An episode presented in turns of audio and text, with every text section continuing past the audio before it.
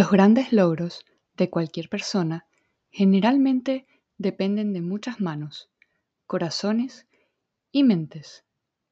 Walter Elias Disney Hola amigas y amigos y bienvenidos a este nuevo episodio de Lo que hay que oír, el podcast de Spain AI. Para los que aún no nos conozcáis, Spain AI es una red nacional que trata de conectar a toda la comunidad de profesionales, empresas y entusiastas de la inteligencia artificial, tanto en España como en todo el mundo hispanohablante. Hay mucha gente colaborando en esta red y en este episodio estaremos con vosotros Patri Acevedes y Karen Troyano. Os animamos a suscribiros al podcast en las plataformas habituales para que no os perdáis ningún episodio. Y recordad que también podéis consultar nuestra página spainai.com o seguirnos en todas nuestras redes sociales. Nos pueden encontrar siempre en Twitter, Meetup, LinkedIn, Facebook o YouTube, como Spain AI.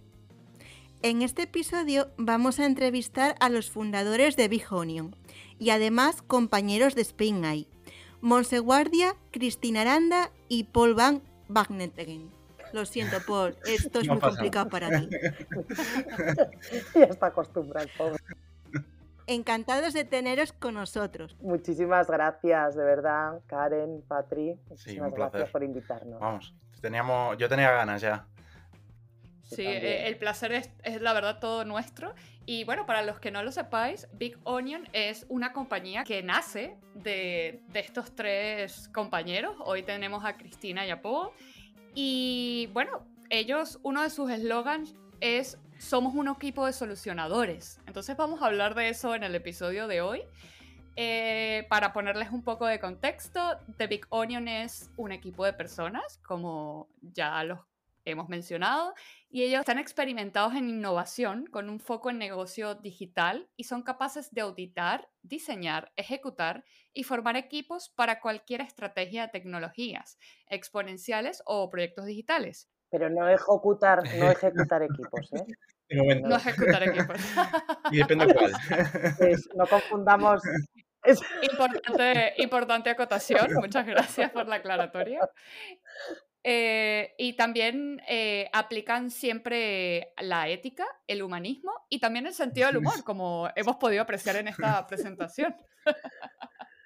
Sí, la verdad es que sí. De hecho, nuestro logo, que nos lo hizo la maravillosa gente de Estado Latente, que utiliza inteligencia artificial como dupla creativa, nosotros okay. le pasamos los valores de transparencia, audacia, humanismo, honestidad, eh, humor eh, y hicieron con todas esas palabras, plus el nombre de marca, Biconion, eh, fueron generando nuestro, nuestro logo. Así que sí, sí. Y la verdad es que mm, lo teníamos muy claro. Los tres compartimos los mismos valores y, y hemos creado esto, además de para ganar dinero, para, para pasárnoslo sí, sí. bien. De hecho, bueno, vale, deberían de habernos vale, grabado un vídeo cuando justamente eh... nos enseñaron el logo, porque además fue como, como tuvo su momento ahí de suspense y claro, y era como muchos logos ahí que se habían probado okay. y tal, hasta que llegó al final y fue como la cara de todos fue como, ¡wala! Esto increíble. Además fue genial porque ahí se ve la diversidad de, de conocimiento de cada, de cada una y cada uno. Sí, Paul casi le sale la lagrimilla porque enseguida okay. ató cabos de que era claro. eh, Fibonacci. Y yo dije, oh. qué bonita, qué bonitos circulitos. y luego dije yo, en lingüística esto no se da, es recurrencia. Igual es la recurrencia, pero ahora lo mejor de todo es eh, yo que iba así, porque además Paul me mandaba, pues igual en la sintaxis, ¿no? digo que esto no se da, bueno, ahora, eh, ahora viene la mejor parte. Después de ver varios documentales, resulta que mi tesis doctoral se basa en la regla de tres. ¿Sabes?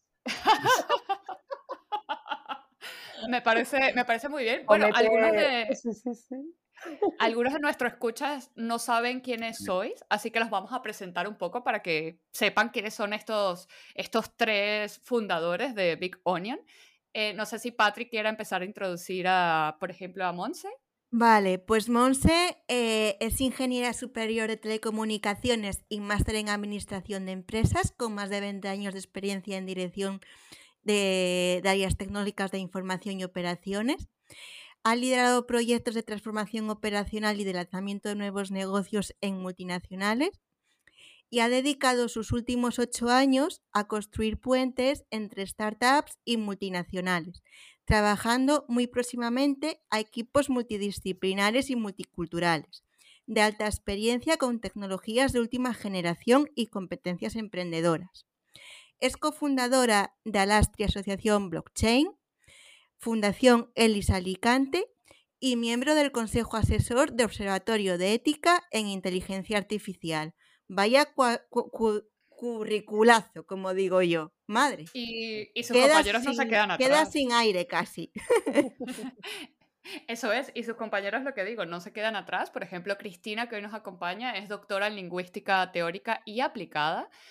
También tiene un máster en eh, Internet Business y es licenciada en, en Filología Hispánica.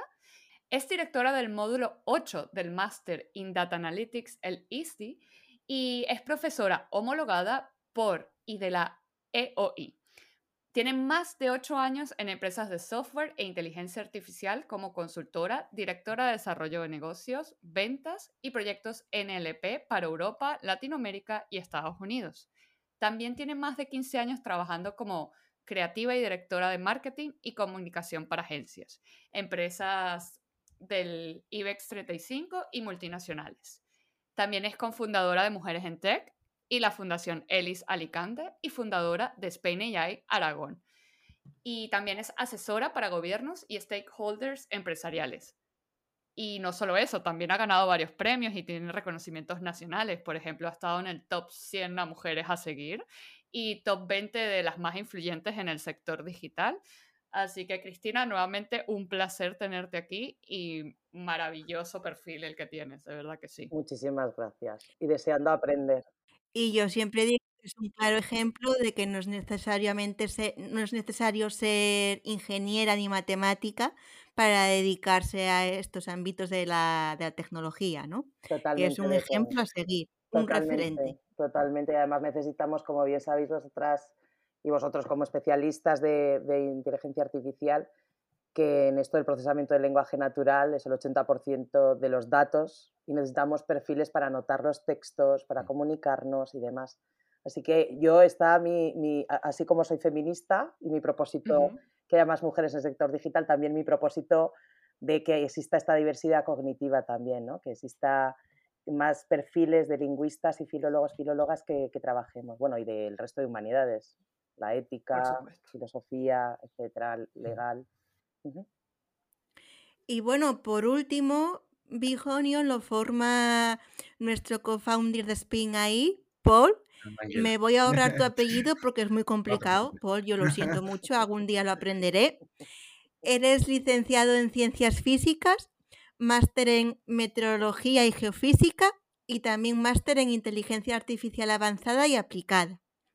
Tienes más de 10 años desarrollando modelos de Big Data e Inteligencia Artificial para marketing en energía, banca, también, bueno, pues eh, eres profesor y divulgador de la inteligencia artificial en diversas máster y formaciones, como ISDI también, ICEM, CUNEF, y eres experto en soluciones de inteligencia artificial, como dijimos anteriormente, para negocio y para marketing. Sí, bueno, lo mío no canta tanto, claro, como, como mis compis, pero está bien, está bien. Oye, que canta igual, no, tengo, perdóname, no tengo problemas, ¿eh? yo estoy muy orgulloso. pero, pero vamos, sí, sí, al contrario. No, y, y, y, y, es un claro ejemplo de que las mujeres, bueno, mm, dominan en esa empresa, ¿no? O sea, es un claro bueno, la empresa y fuera de ella. De matriarcado, vamos a decirlo así. Sí, sí. No, no, sin duda. Yo de hecho estoy súper, o sea, súper orgulloso. Y de hecho iba a comentar antes una, una, una, anécdota que no te la conté, Chris, aún, pero, pero que me llamó la atención. O sea, yo estoy en uno de los lugares en los que doy formación es para profesores que llevan luego la inteligencia artificial a sus alumnos dentro de toda España. Y una profesora justamente hizo un trabajo de mujeres dentro del ámbito de la IA en Aragón. Y claro, le dije, oye, está mi compi. O sea, eh, ahí tiene que estar mi compi eh, En, ese, en, ese, trabajo. Entonces, claro, eh, o sea, sé que, vamos, estoy súper orgulloso porque tengo unas socias que, que vamos, que, que, además de ser muy potentes, sé que van a ser, o sea, son historia, pero van a hacer, o sea, aún vamos a hacer más historia. Eso vamos a hacer, o sea, mm. vamos a hacer historia. Porque no, es que dominemos. Eh, lo bueno de nuestro equipo eh, es hmm. que nos complementamos muy bien. Además sabemos nuestras debilidades, nuestras fortalezas y vamos muy hmm. rápido y nos respetamos. Eso, respetamos mucho nuestras diferencias y vamos mucho más rápido porque nos complementamos muy bien. O sea, eso es importantísimo. Sí, sí, sí.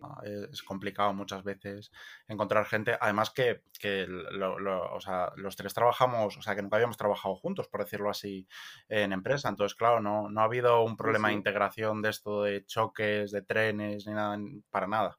O sea, ha sido todo facilidades desde el primer momento. Sí, y eso se nota. Mm. Sí, un verdadero, Sí, un verdadero ecosistema, nada de egos. Los egos los desplazamos y nos centramos en pasarlo bien aprender mutuamente y trabajar, pero yo soy consciente que yo no sé desarrollar.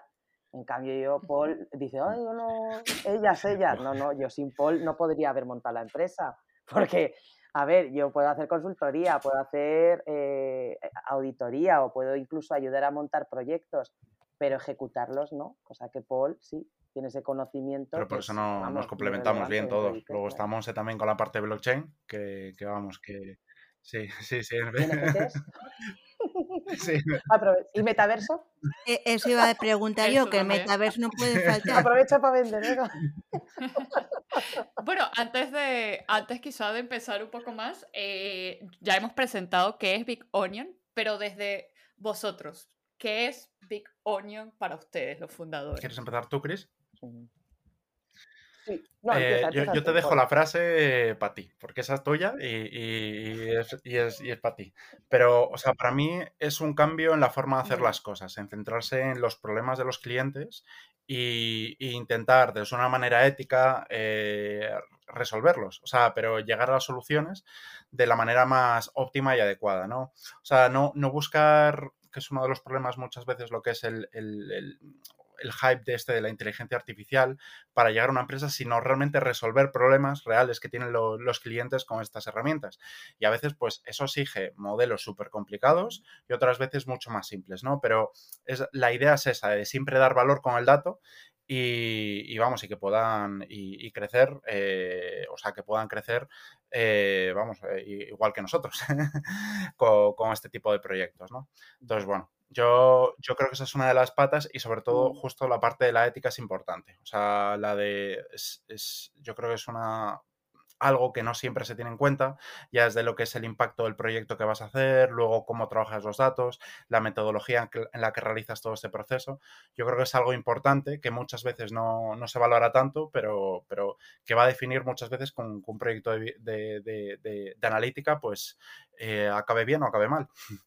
Eh, entonces, para nosotros es una de las patas eh, más importantes. Efectivamente, y también hay en, pues la, proteger la privacidad del dato, sea, contemplar también, como sabemos, de regulación y si no lo preguntamos en las etapas iniciales, eh, pues eh, claro, a mí cuando me dicen eh, en qué os diferenciáis del resto es que somos un equipo como los, los, a ver, que mi generación era Comando G, porque siempre alertas están pero igual los Power Rangers o equipos de estos de, nuestra infancia, ¿no? Que los llaman para solucionar cosas rápidamente. Un problema El equipo A, por ejemplo. El equipo, todos señores no lo he dicho. No, no, he dicho lo de todos señoros, ¿no? Eh, pero sí que somos eh, un equipo que, que, nos permite ir muy rápido. Antes habéis hablado de nuestro currículum, pues esa experiencia y esa, ese conocimiento nos permite abordar cualquier proyecto de forma más rápida. Y además ya sabemos, como también tenemos ese, esa visión de la persona que está en un cargo alto con, responsabilidad y con dinero y con, ese poder de tomar de decisión, sabemos las cosas que, que, le preocupan y las cosas que tiene que conseguir. Entonces vamos mucho más rápido. Y también, como le dijimos a un cliente, nosotros pensamos como si fuera nuestro propio proyecto, que eso no vendemos hypes, no, como dicen los makers, ¿no? No vendemos motos, hacemos motos, ¿no? Pues eso, cuando abordamos un proyecto, no, no vamos vendiendo humo ni, ni, ah, pues mira, está de moda el, metaverso, pues te meto metaverso, o NFTs por doquier. No, ahí siempre tenemos en cuenta el, que, el, eso, qué es lo que se quiere, trabajamos de forma conjunta, muy importante la parte de acompañamiento, de que todos los equipos entiendan, la parte de cultura, empezamos siempre con esa parte de conocimiento a toda la, a, multinivel dentro de la organización, porque si podemos, por ejemplo, tenemos que trabajar en la gobernanza del dato en una empresa, bien tenemos que dar formación a todo el mundo para que introduzca los datos de forma estandarizada, eh, siga unos protocolos y demás, que luego podemos aplicar inteligencia artificial, ya, pero como bien sabéis, si yo a la máquina le introduzco basura, me va a producir basura, basura. O sea, por mucha inteligencia. Lo de inteligencia mm, es artificial, o sea, me va a producir basura. claro. Eh, entonces, por eso es muy importante la parte cultural, de concienciación, también de análisis de lo que me puede dar de sí, lo que es inteligencia artificial y lo que no, porque también aquí eh, ya sabemos que se venden, por ejemplo, fakes, ¿no? El, cuando es un if-them y no hay ninguna red neuronal por detrás, ni nada, o es un chavo que está atendiendo unos señores o señoras en la India. ¿No? Y se está vendiendo que es una inteligencia, claro, es inteligencia, pero de un grupete de, personas fuera de, ese país, ¿no? Entonces, nosotros lo que hacemos es eso, coger un, cualquier proyecto, hacernos lo propio y, comprometernos mucho. Y acelerar, sobre todo la capacidad de aceleración. Porque si estas empresas tienen que formar a los equipos, la curva de aprendizaje hasta que empiezan a ejecutar algo es, es muy larga. Y ya la pandemia nos ha demostrado que esto va mucho más rápido, que hay una aceleración, una celeridad en la digitalización, en la automatización, en la personalización, bueno, vosotras que sois más claras que yo, en todas estas cosas que hace la inteligencia artificial que no pueden perder tiempo las empresas. Entonces, e, ese es nuestro gran valor diferencial. Uno, la, diversidad que tenemos como propio equipo y la capacidad para aceleración y, creación de valor en, poco tiempo, ya sea a través de la consultoría, de la auditoría o de la ejecución de un proyecto ya en curso, eh, optimizándolo o ejecutándolo desde cero, con esas tres pilares el de las personas, el de la ética y el de la regulación, ¿no? Y el de centrar todo eso, el uso en, las personas. Qué maravilla. Me, encanta. O sea, por eso de allí surge el eslogan, entonces entiendo, de, un equipo de solucionadores. Claro, porque, es lo que sois. Tú muchas veces cuando les llega un determinado problema a estas personas, a estos perfiles de C-levels que se llaman, ¿no? Las personas que tienen dinero y toma decisión y que luego tienen que responder por objetivos. Eh, lo que quieren es resolverme la papeleta, que conocemos muchos perfiles de que, oye, les han, por lo que sea, nombrado directoras, directores de innovación y les toca hacer determinado proyecto y no tienen ni idea, que tampoco tienen por qué tener, eh, como igual yo no tengo ni idea de muchas cosas, ¿no? Y entonces lo que quieren es alguien de confianza y sobre todo en, en el tipo de negocio que manejamos, que es el B2B, es clave la confianza. De hecho, nosotros no hemos hecho aún un llamar a puerta fía a empresas. Es que lo bueno de, nuestro, de nosotros es que la red, la gente quiere trabajar con nosotros porque nos conoce y tiene esa confianza, porque saben que hemos trabajado, que no les vamos a defraudar y no les vamos a tangar, que es muy importante. ¿no? Porque si no lo sabemos hacer, decimos, mira, tienes este proveedor o esta mm, proveedora que te puede hacer este, este, este misma solución, pero nosotros no lo, no lo abordamos la sinceridad y confianza, que vamos, que es honestidad, uno de nuestros valores. O sea, que hacéis los proyectos de corazón, ¿no? Con corazón o de corazón. Sí, sí, sí.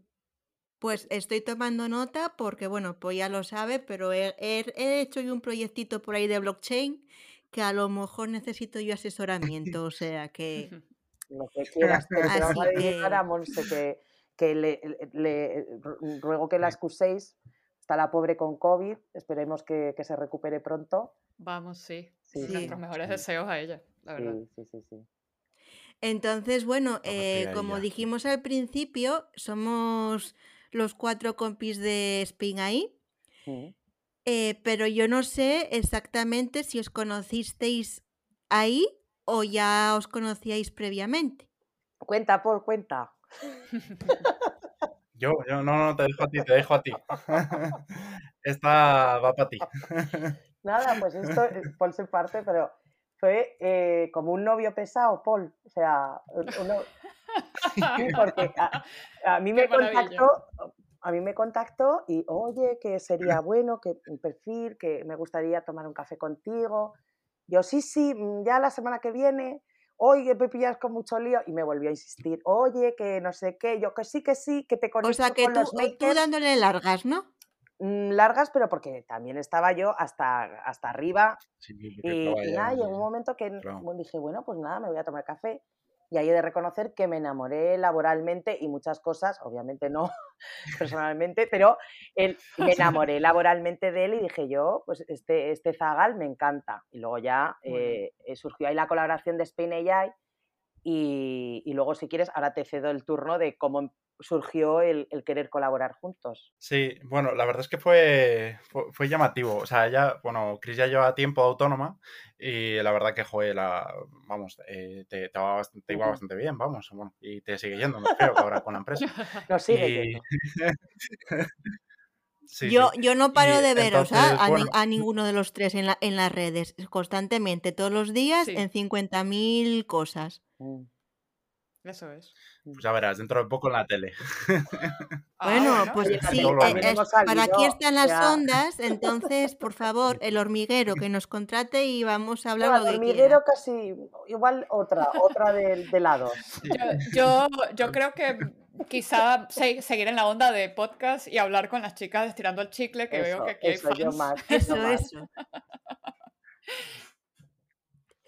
Entonces, pues me puedes contar cómo, bueno, cómo convenciste a Cristina o no sé si te pasó lo mismo con Monse. Bueno, eso cuenta, a ver qué pasó. La verdad es que eso fue raro. Lo, de la parte de Monse sabe mejor a Chris porque fue, o sea, eso sí que fue mucho más sorpresa. Pero, o sea, fue de que justo, pues, no sé, yo, digo, oye, pues la verdad es que me gustaría empezar con algo, a ver con una empresa, o, o bueno, sino como autónoma. Y entonces recuerdo que fui a Chris a preguntarle, pero un poco como, como así avergonzado, ¿sabes? En plan, a, tantear y, y, o sea, y le empecé a hablar. Le dije, oye, eh, o sea, dijimos, oye, ¿por qué no montamos algo?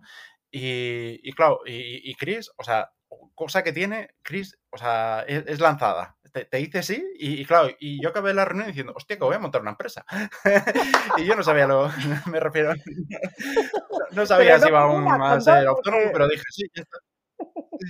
Sí, sí, y justo lo, que comenta fue con dos personas, pero fue, Claro, claro. Y, y, bueno, ahí coméntale, porque claro, fue, fue, o sea, fue por online, estábamos haciendo pues un, un meet y al parecer a ella le llamó justo Monse. Y, entonces, claro, Monse escuchó la conversación y dijo, ay, yo quiero también. No, eso fue que estaba yo con Monse de coworking en Tenerife, cuando estaba yo haciendo el trabajo de campo del plan de ah. inteligencia artificial. Es que era por teléfono. No, porque yo no tenía los, no ah. encontraba los cascos y ella estaba así, hablando, y entonces le dije, ¿no te importa? Y me dijo, no. Y entonces ella ya colgó y se, y se puso de, vieja del visillo. Porque yo te, te, te dije te dije, oye, ¿no te importa? No, que vas y conozco a, yo por la privacidad y todas esas cosas, ¿no? Sí. Y me dijo, y entonces sí, se unió a la conversación, puedo, puedo, yo también. Y así surgió. Ah, mira, qué maravilla. Me llamó para preguntar y se fue con una empresa con dos señoras. Qué maravilla. Esto, vamos, esto e, es, como el Bitcoin, o sea, sucede algo, pum, y cambia toda tu vida de repente, pa, pa, pa. O sea, tienes una reunión así y... Sí, sí, sí. Pero vamos, genial, vamos, yo creo que, que, vamos, yo, yo estoy súper orgulloso y súper contento de todo esto, sí, sí, sí. Y aún, vamos, y aún queda, y aún queda mucho camino. Sí, porque están saliendo, mm, están saliendo proyectos muy interesantes en donde tenemos, podemos trabajar los tres Hombre, hay proyectos puntuales, pues depende de si son de más de arquitectura, pues los trabaja Paul, o de blockchain, los trabaja y los gestiona, o de NLP y yo. Pero luego hay proyectos que sí que trabajamos de forma colaborativa y son muy divertidos, sí, sí. Mm, eh, eh, esa es una de mis preguntas, eh, saber un poco cuál es vuestro perfil de, de, tipo de cliente, ¿no? Porque estás diciendo que cada quien como que soluciona cosas diferentes, pero por ejemplo yo, Karen, si quiero contratarles, ¿cuál sería su cliente, no? O sea, ¿qué haría yo? Bueno, primero, ¿quién eres tú? ¿Y qué quieres hacer? ¿Y qué quieres hacer? Te haríamos la pregunta.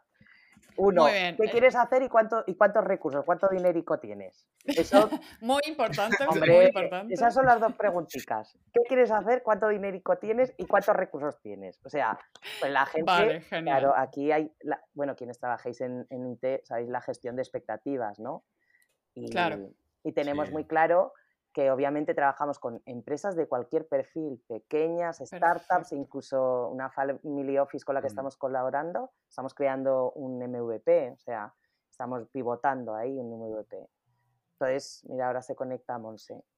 Y, y, nada, e, es, es, de lo que, es de lo que se trata, ¿no? De, de, de, ir ya no tanto, y además es que mm. como la tecnología cubre todo, no nos, no nos centramos en un sector determinado, porque nuestro, nuestro servicio no está centrado, por ejemplo, en el sector salud y dentro del sector salud en oncología, no.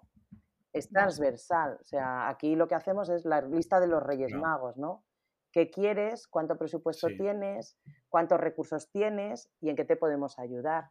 Y sí que somos muy realistas, ayudamos a, nuestros clientes a ser realistas a fasear en los proyectos, o sea, para ir digiriéndolos por esa parte de gestión cultural, de formación y demás, un tema de lo que comentaba Chris, que, o sea, que, decía y que también es importante, es el hecho al final de que intentamos acompañar en todo el proceso. Me refiero, no es que al final generamos un asset y nos marchamos. Y es como, oye, pues te dejé un modelo y ahora pues tú te, tú te las apañas, ¿no? Sino lo que intentamos es, por un lado, entender bastante el negocio, entender la problemática del día a día y cómo esta tecnología puede ayudar al máximo a las empresas, a, a la empresa en la que estemos, ¿no?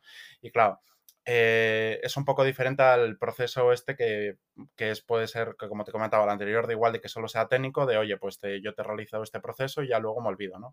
Porque este tipo de, proyectos necesita un cambio cultural. O sea, al final, claro, no es lo mismo de repente decir, oye, yo tengo control, por ejemplo, de cómo voy a realizar la, la predicción de ventas de mi compañía, a cómo lo va a hacer un, algoritmo, ¿no? O sea, qué es lo que tengo que hacer en caso de que falle, en caso de que, de que no falle, de que esté dando los resultados correctos y yo quiera analizarlo igualmente. Toda esa información es importante para que luego sea exitoso.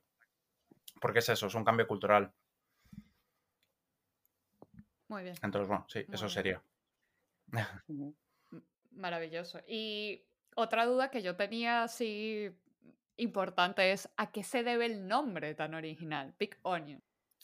Pues esto, pues esto ah, tenemos, eh, como nos caéis también, además pertenecemos a la comunidad de Spain AI, tenemos dos versiones, la versión eh, mm, Business Fake, la versión Business Fake, que es que cubrimos eh, las tres capas, la primera de persona, luego la capa de, de negocio digital, eh, centrándonos en esa parte de lo que no da cash, suena cachondeo, ¿no? no hacer POX así porque sí, sino pensando en esa escalabilidad, en que el retorno de inversión del cliente y esas cosas.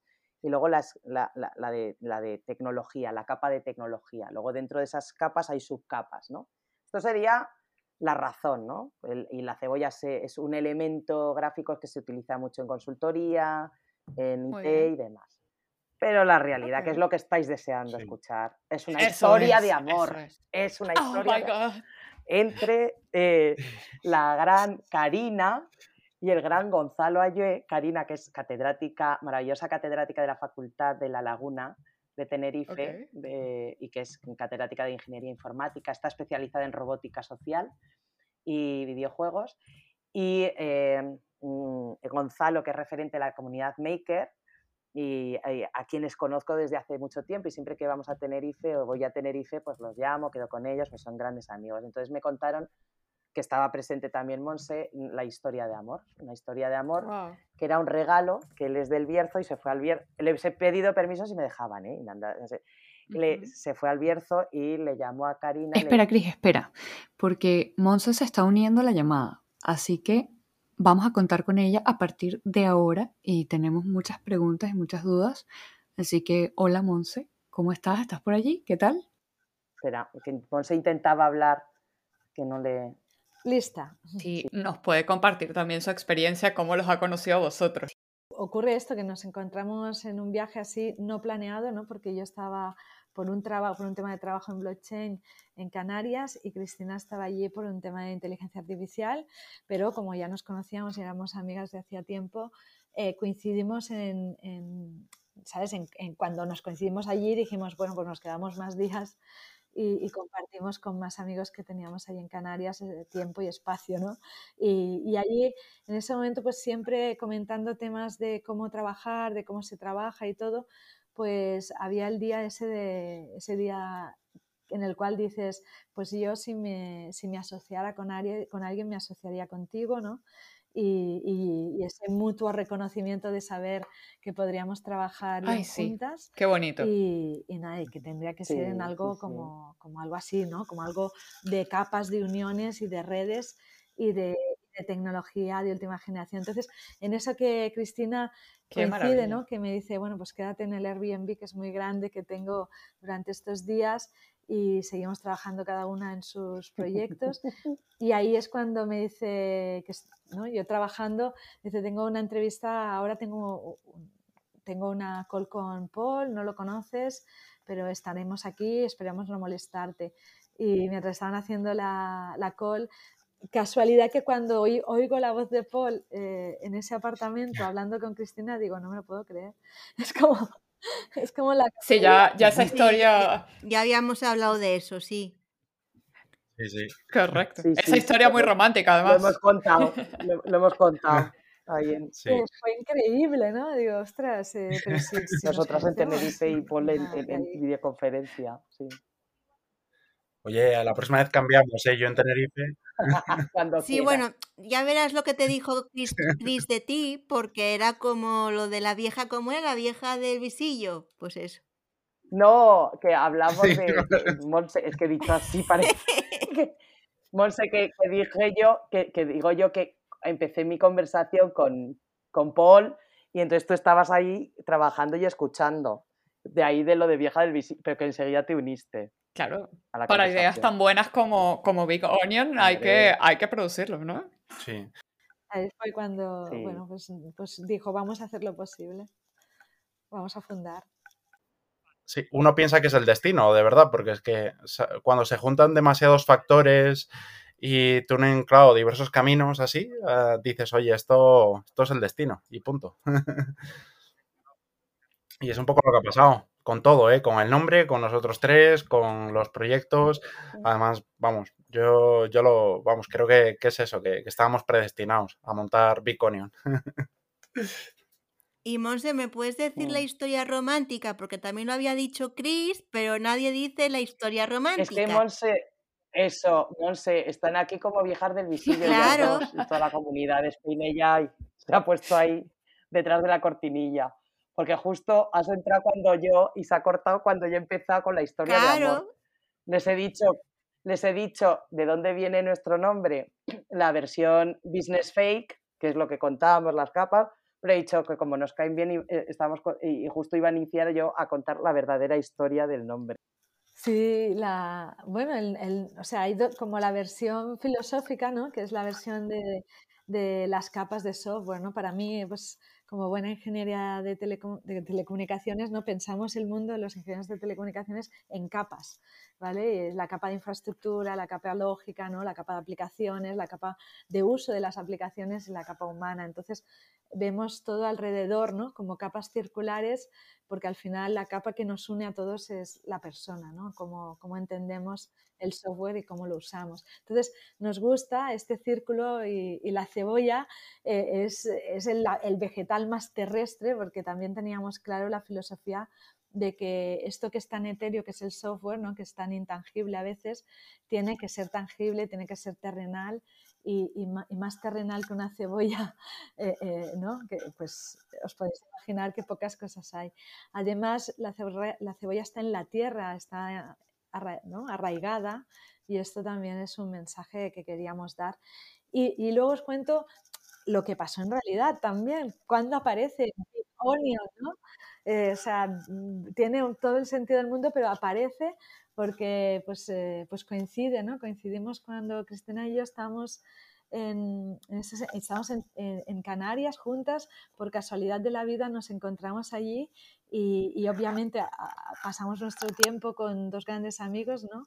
Eh, Karina, los dos, una, pues muy relevantes en el mundo del, del, código, del software, ¿no? y tanto a nivel de diseño como a nivel de construcción, el, lo que, es todo, que sería el, el software libre, ¿no? el, el movimiento del software libre. Y, y, él, bueno, y los dos son una pareja, y entonces Karina nos decía a Cristina y a mí, bueno, hablábamos de, cosas trascendentes de la amor y estas cosas. Y, Karina nos intuía, nos decía, pues imaginaros, porque eh, me llamó, me dijo que venía, que venía del Bierzo, que me traía algo maravilloso, que pensaba en mí, que era un acto de amor y, que, y claro, eh, ella estaba ya imaginándose, eh, pues imaginaros cualquier cosa fantástica, maravillosa que puede traer un enamorado a su enamorada eh, cuando vuelve del viaje de su tierra, ¿no? Pues en este caso la tierra era el y, lo, ah. y, lo, que trajo era una preciosa gran cebolla. Y claro, ahí lo tituló, claro, ahí nos encantó.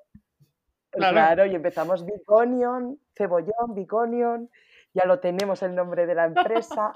Y luego también eh, eh, empezamos a buscar y dijimos, ostras, Thor es la dark web, también es una cebolla. O sea, dijimos, ya está. Si fuera de Zaragoza o de Huesca hubiese llevado borraja. Qué bueno. Venga, ¿y tú de Vigo de qué hubieses traído?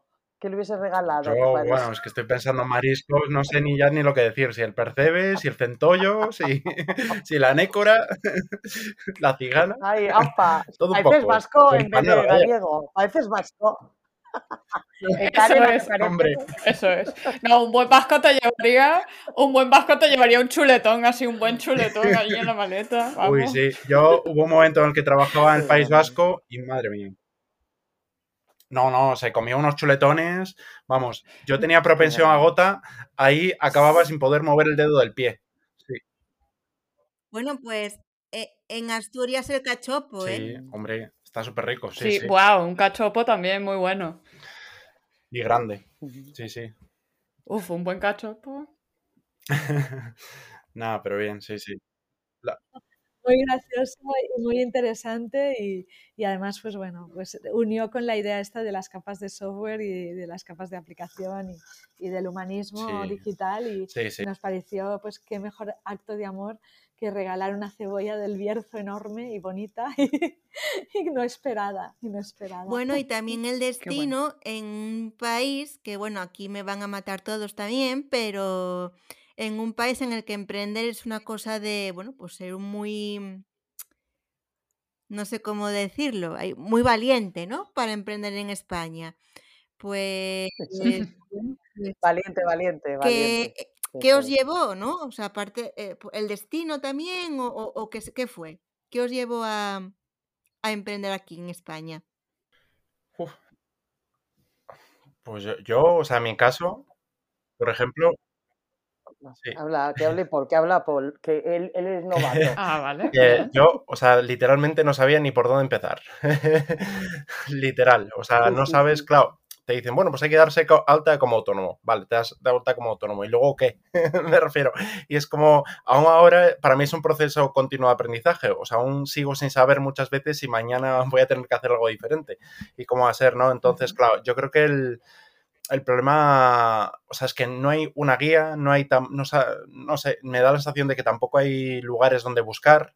Eh, creo que a veces incluso se puede interpretar las cosas de varias maneras, o sea, a la hora de, no sé, de incluso de facturar, claro, y a veces tengo, un lío, claro, para facturar de, oye, esto es así, es así, hablas con asesor, te dice una cosa, hablas con otro gestor, te dice otra, hablas con el gestor del, de, de tu, vamos, de tu madre también y te dice otra completamente diferente, entonces, claro, es eh, no sé, o sea, me parece que hay que saber vivir con la incertidumbre para, para meterse en este campo. Sí, de ahí la valentía que decías tú.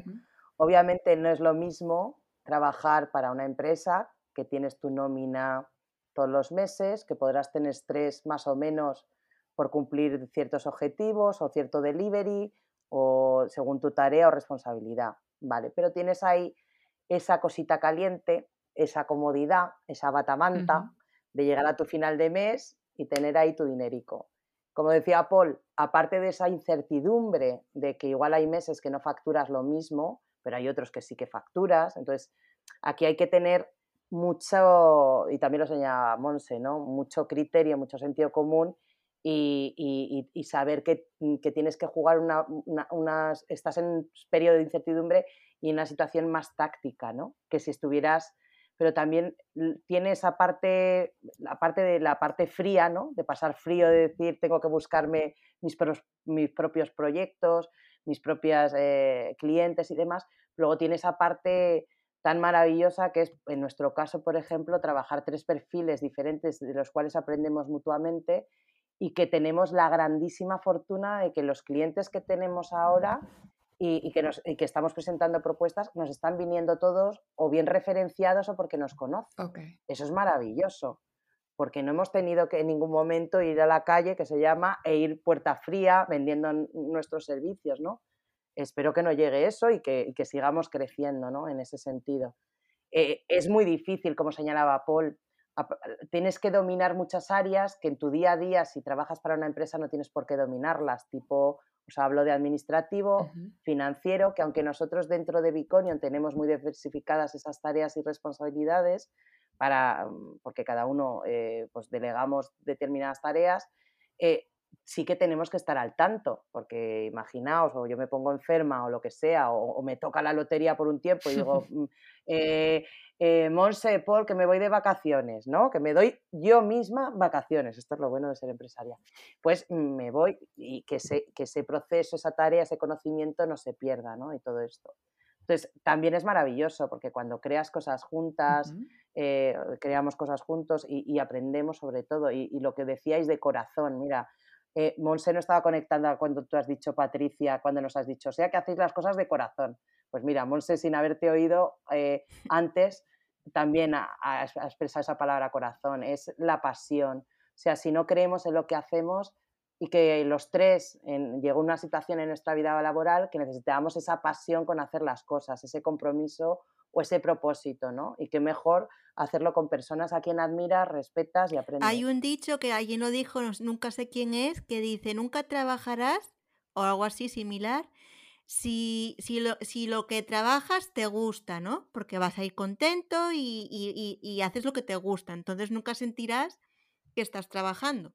Sí, sí, claro. Y, y vais bien, ¿no? Y vamos bien, fundamos, eh, pues cada uno se liberó, ¿no? O tu, siguió su plan eh, que teníamos para este año, ¿no? De, de, seguir con nuestros trabajos y cumplir nuestros retos. Y cuando en el primer momento que pudimos unirnos ya liberados, ¿no? O haciendo esa transición a, otra, a otro tipo de trabajo, eh, pues fundamos y fundamos Biconion y estamos súper, bueno, la verdad muy contentos. Una buena decisión, mucho, mucho aprendizaje, sin duda. Bueno, Monse, yo creo que en tu caso la siguiente pregunta sí que me lo puedes decir porque antes de fundar Bijonio ya habías sido emprendedora, ¿no? Entonces, ¿me podrías explicar a mí y a todos los oyentes qué parte eh, de consideras tú que es más gratificante de emprender? Eh, sí, te lo voy a matizar un poco porque en verdad emprender, o sea, emprender, emprender, lo que se dice emprender es Biconium, ¿no? Eh, antes sí que es verdad que yo he estado durante muchísimos años en multinacionales y también ayudando a startups, ¿no? O sea, combinando las dos. Entonces, ya, ya sea desde la, desde la corporación, desde, desde la multinacional, como invirtiendo, ¿no? Como invirtiendo y formando y ayudando a, a startups que, que hicieran proyectos de innovación social, ¿no? Siempre antes de, lanzarme ¿no? a, a, Biconion, aunque sigue siendo, ¿eh? sigo, sigo creyendo en la innovación con impacto social, que es lo que me mueve como propósito.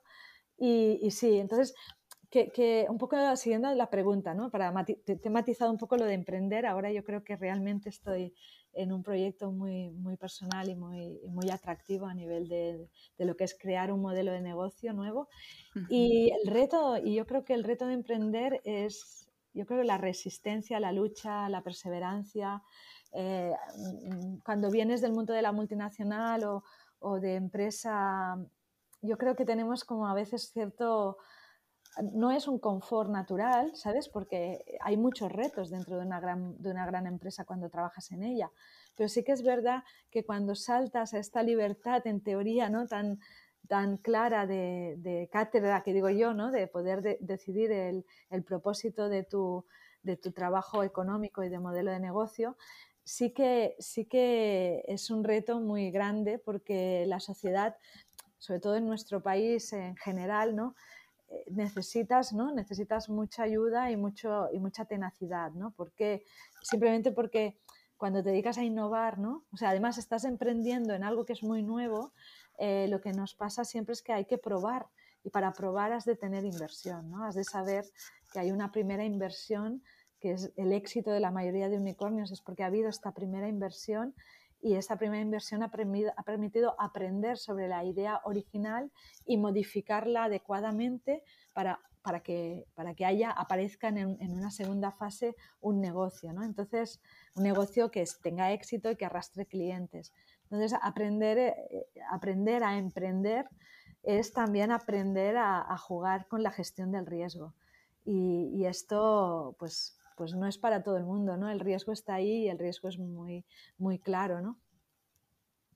Y en Bihonion hacéis esto que comentabas, ¿no? De la tecnología con impacto social. Yo a eso le llamo human factor, porque suena, yo creo que suena chic, ¿no?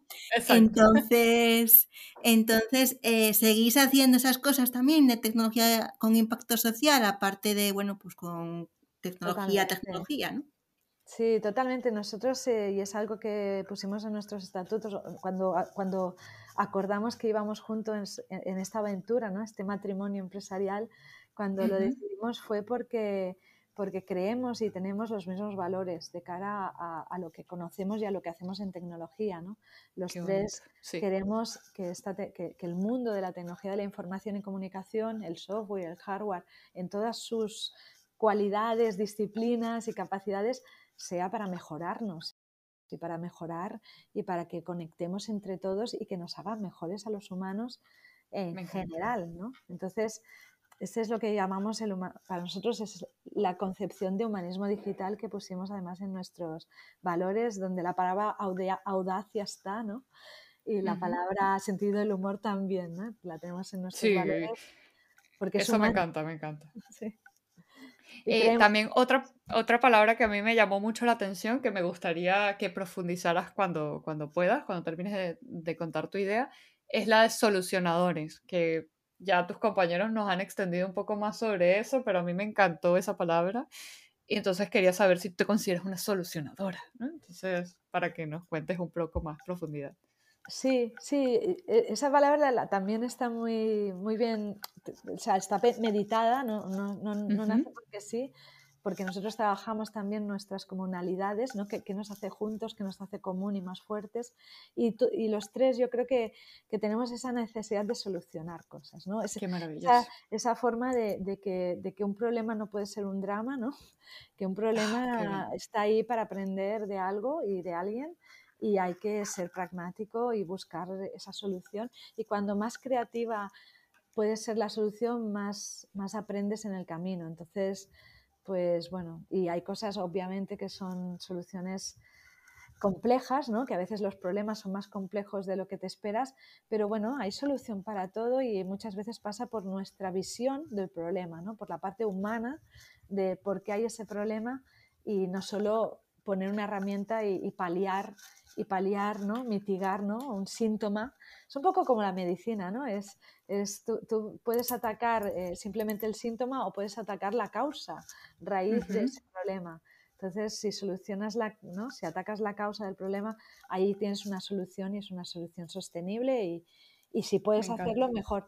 También ser realistas, o sea, no hay soluciones, somos solucionadores porque decidimos cuándo el problema se ha de definir y cómo se ha de definir, ¿no? Entonces, cuando hay problemas que nos sobrepasan, también somos honestos. La, mm. honestidad es reconocer eh, la realidad de un problema. Oye, mm, hay problemas que, que, se han de romper, que se han de trabajar muchísimo, que a veces hay que solucionar de otra forma y con otra gente. Entonces, eh, queremos esa honestidad en, la relación con, nuestros clientes y nuestros colaboradores, claro. Claro, me, me encanta. Claro, eso es. Totalmente. Muy bien. Eso es. Y uh, para cerrar un poco así de, del tema de emprendimiento, eh, ¿cuál ha sido el reto más grande que os habéis enfrentado en, emprendiendo? Quizá los tres juntos como empresa. Pues eh, yo te hablo de mí, Cristina, con respecto a mi socio y socia. Pues encajar las metodologías de trabajo. Como antes ha señalado Paul, veníamos de no trabajar, nunca habíamos trabajado juntos. Entonces, esa parte de, oye, vamos a hablar, a decirnos las cosas claras, siempre muy importante la honestidad, que es uno de nuestros valores, ¿no? El yo me siento así, yo me siento tal, expresar en cuanto tenemos una mínima duda o algo de incertidumbre, oye, tal, esa parte, ¿no? Y definir las metodologías de trabajo. Eh, pues eso es la parte que más, pues es lógica, ¿no? Cuando tienes tres personas que llevamos muchos años trabajando en diferentes ámbitos y nunca hemos trabajado juntas, pues eh, es más complejo, ¿no? Pero ya te digo que, que día a día sí que seguimos evolucionando y en continua evolución, iteración, somos allá. Muy bien, qué bueno. ¿Y, y ¿Y qué dinámicas entonces de, trabajo tenéis? ¿Qué costumbres? yo quiero ver, no, yo quiero escuchar también el, el, respuesta de Paul. punto de vista de mis socios. Y de Monte. Y, claro.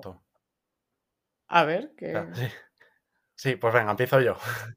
Nada, pues yo la verdad es que, o, sea, en eso también cuadro con Cristina, de que sí que es verdad, de que cuando tienes diferentes metodologías es complicado. Sí que la diferencia, y es otra de mm. las cosas que comentó ella al principio, es que no, no hay egos, ni esto se hace así porque lo digo yo, ni nada. Entonces, claro, es como, oye, pues vale, si tú tienes la tuya, yo tengo la mía, eh, Monse tiene la suya, lo que vamos a hacer es intentar hacer eh, algo por el medio con el cual nos entendamos, ¿no? Eh, y, claro, y no hay, no hay egos ni, ni problemas donde quizás en otro tipo de, de relaciones podría haberlos, ¿no? Entonces, sí que ahí le doy la razón, es, es, es, una parte que no, que, o sea, que al principio no es sencillo, sencillo cuadrar, pero bueno, yo creo que, como comenta, ¿eh? la verdad que, que, que, cada vez vamos, o sea, en ese aspecto yo creo que con respecto al principio lo hacemos muchísimo mejor y, y, aún así siempre va a tocar aprender, o sea, pero llevemos un año, llevemos eh, 20. y luego, sí, yo creo que también la parte de emprendimiento, no sé, a mí lo, mm, sí que es verdad que quizás lo que me cuesta muchas veces es que, claro, que, o sea, siempre, o sea, eres tú responsable de todo lo que haces. y me gusta, pero claro, es algo que también hay que ser consciente, ¿no? De que esto no es como, es que estoy en una empresa y, uy, pues, pues bueno, es responsabilidad más, o sea, no pasa nada, por decirlo así, igual que en este caso, ¿no? Aquí es como que soy mucho más consciente y claro, y por eso también eh, es algo que, vamos, que es importante, ¿no? Y entonces me siento muchísimo más responsable. entonces quizás las cosas que por las que solo me salían 10 canas, ahora me salen 30.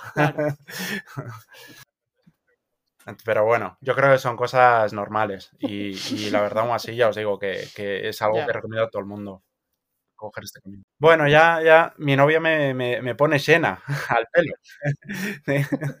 Para que veáis. Sí, sí, o sea, bueno, me, me, dice de, claro, porque a veces me salen tantas que dice, venga, ponte algo. Pero bueno, no es malo, ¿eh? Las canas, o sea, me refiero, es algo normal.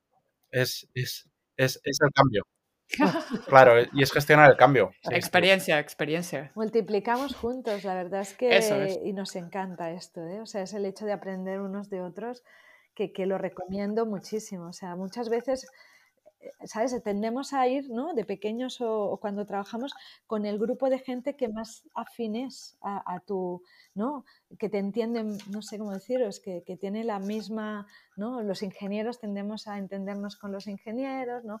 Y, este tipo de, de, de temas que, que, pasan, ¿no? Eh, pero, pero yo siempre creo que, o al menos mi filosofía de vida es no solo, no te limites ¿no? A, la gente que obviamente es tu tribu, sino que, que, también hay muchísima gente en el mundo súper interesante y que igual no tiene por qué ser eh, tu, tu, tribu, entre comillas. Entonces, a mí me ha pasado esto, que estoy, pues he creado tribu con otro tipo de, ¿no? Otro tipo de personas con otro tipo de cultura y otro tipo de vivencias. Y aquí en el caso de Cristina, que, que es doctora lingüista, que es un no va más para mí, una fuera de serie de lo que es la filología y para mí la filología era algo alejado hasta que la conocí a ella, ¿no? Entonces eh, me encanta, me encanta pues cómo utiliza el lenguaje, cómo además esto se puede aplicar a, la, a las máquinas, ¿no? A, que, a que podamos entendernos mejor con esta inteligencia artificial de la programación eh, de, la programación del lenguaje natural, ¿no? y esto me parece maravilloso.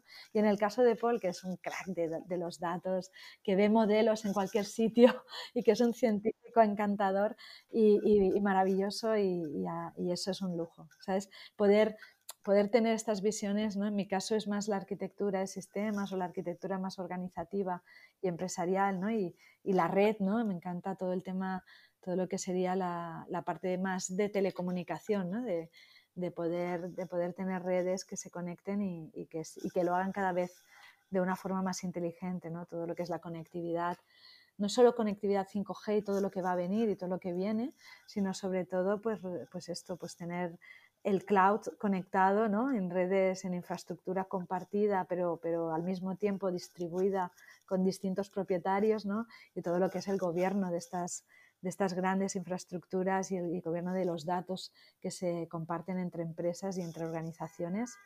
Ah, esta es una parte que a mí me parece bueno, espectacular a nivel de intelectual, ¿no? de, de cómo hacerlo posible y con quién hacerlo posible. Entonces, bueno, una mezcla también, ya os digo, de, perfiles y de intereses y yo creo que sumamos, sumamos, sumamos y nos divertimos sumando. ¿eh? Esto también es importante. Bueno, y yo que tampoco quiero hacerte pasar un mal momento, que nos digas la fórmula de, de Bihonion, porque bueno, eso es top secret, como el de alguna marca de, de bebida refrescante. Pero, ¿nos podríais decir algún proyecto en el que estéis trabajando ahora? Que bueno, yo sigo hace mucho tiempo a Monse y Monse para mí es la referente en temas de blockchain de España. Y, supongo que estará algo relacionado con, con, nuestras tecnologías interesadas, ¿no? En este caso, blockchain e inteligencia artificial pero si me lo podéis explicar un poquito más, pues encantada. No sé, te lanza el guante, Patricia. No, no, yo dije que era la expertise, la experta de blockchain de España. Sí, es que yo no me voy a poner a hablar de blockchain teniendo al lado a Monse. Monse es una eh, vamos, experta de, España, mundo y cosmos entero. Y porque no hemos llegado a otras galaxias, que también. Monse. Estamos trabajando en, como en tres líneas, ¿no? una línea muy, muy clara de divulgación, ¿no? de, poder pues, ayudar ¿no? a entender, a, que se entienda con nuestra humildad, ¿no? porque yo creo que, que, los tres en este sentido somos muy conscientes de, de, nuestras limitaciones, pero también de nuestras fortalezas. Y es que se entienda mejor la, ¿no? cuando hablamos de inteligencia artificial, de blockchain, de Internet de las Cosas, de datos en general, pues hacerlo entendible. O sea, que, no, no, es eso de que tengas que hacer ¿no? tres másters, cuatro, no, o sea, no, que nadie se preocupe, ¿no? que, las cosas se pueden entender y se pueden explicar de una forma sencilla. Entonces tenemos una línea que es esta, ¿no? que es la línea de, oye, ¿qué estrategia tienes? Eh, ¿quién, ¿Qué necesitas? Y por qué estas tecnologías te van a ayudar de una forma en tu lenguaje, ¿no? que, que tú no necesites ya te digo, un informe de 300 páginas. Oye, no. Necesitas igual que hablemos y que lo pongamos en, unas palabras que te sean cómodas a ti. Entonces, esta parte lo estamos haciendo, estamos haciendo mucho proyecto de este tipo. Otro proyecto que hacemos es eh, más la, pues, proyectos eh, alrededor de energía, ¿no? que es uno de los pilares eh, que nos preocupan y que creemos que tenemos que, trabajar muchísimo, que es la energía o nuevas fuentes de energía, la energía que tenemos optimizarla, trabajarla mucho más para que sea lo más eficiente posible y que entre todos, oye, pues que el planeta que tiene estos retos energéticos pues lo podamos con el, con el tema de los datos y de los software y el hardware mejorarlo, ¿vale? Entonces ahí trabajamos en esta línea de, tener terreno energético. Pues es que trabajamos en todas, sí, sí, hasta en ciberseguridad, pero en las que estamos trabajando actualmente son eh, data, inteligencia artificial y blockchain. Nos gusta muchísimo la mm. cultura y el deporte pensamos que el nuevo mundo tiene que tener esta, ¿no? Somos, vivimos un siglo donde el entretenimiento y la cultura tienen que ir de la mano, no solo entretenernos está muy bien, pero culturizarnos también, ¿no? Entonces, poder también dotar a, estos sectores de herramientas que multipliquen nos interesa. Y yo creo que las nuevas, yo estaba, mañana estaba hablando con un chico de 20 y pocos y que él estaba se ha, crecido su juego, pues él jugaba con Minecraft. y como jugaba con Minecraft, se ha hecho experto y está creando pues ahora mismo unos proyectos de realidad virtual aumentada preciosos. Eh, tiene una calidad enorme a nivel de diseño gráfico y tiene la mente ya preparada para este mundo, que es el mundo de, este mundo del 3D, ¿no? de, esta realidad virtual aumentada y, de utilizarlo no solo para juegos, sino para, para, nuestra vida cotidiana. Entonces, este tipo de proyectos nos gustan y trabajar con gente que, va, ¿no? que utiliza el software y el hardware para conectarlo con la realidad también. ¿sabes? Pues Monse, tengo que decir que el primer aspecto que decías de, bueno, un poco, yo digo, yo llamo a eso traducción, ¿no? De la tecnología a un lenguaje más coloquial que lo entienda el resto de los mortales.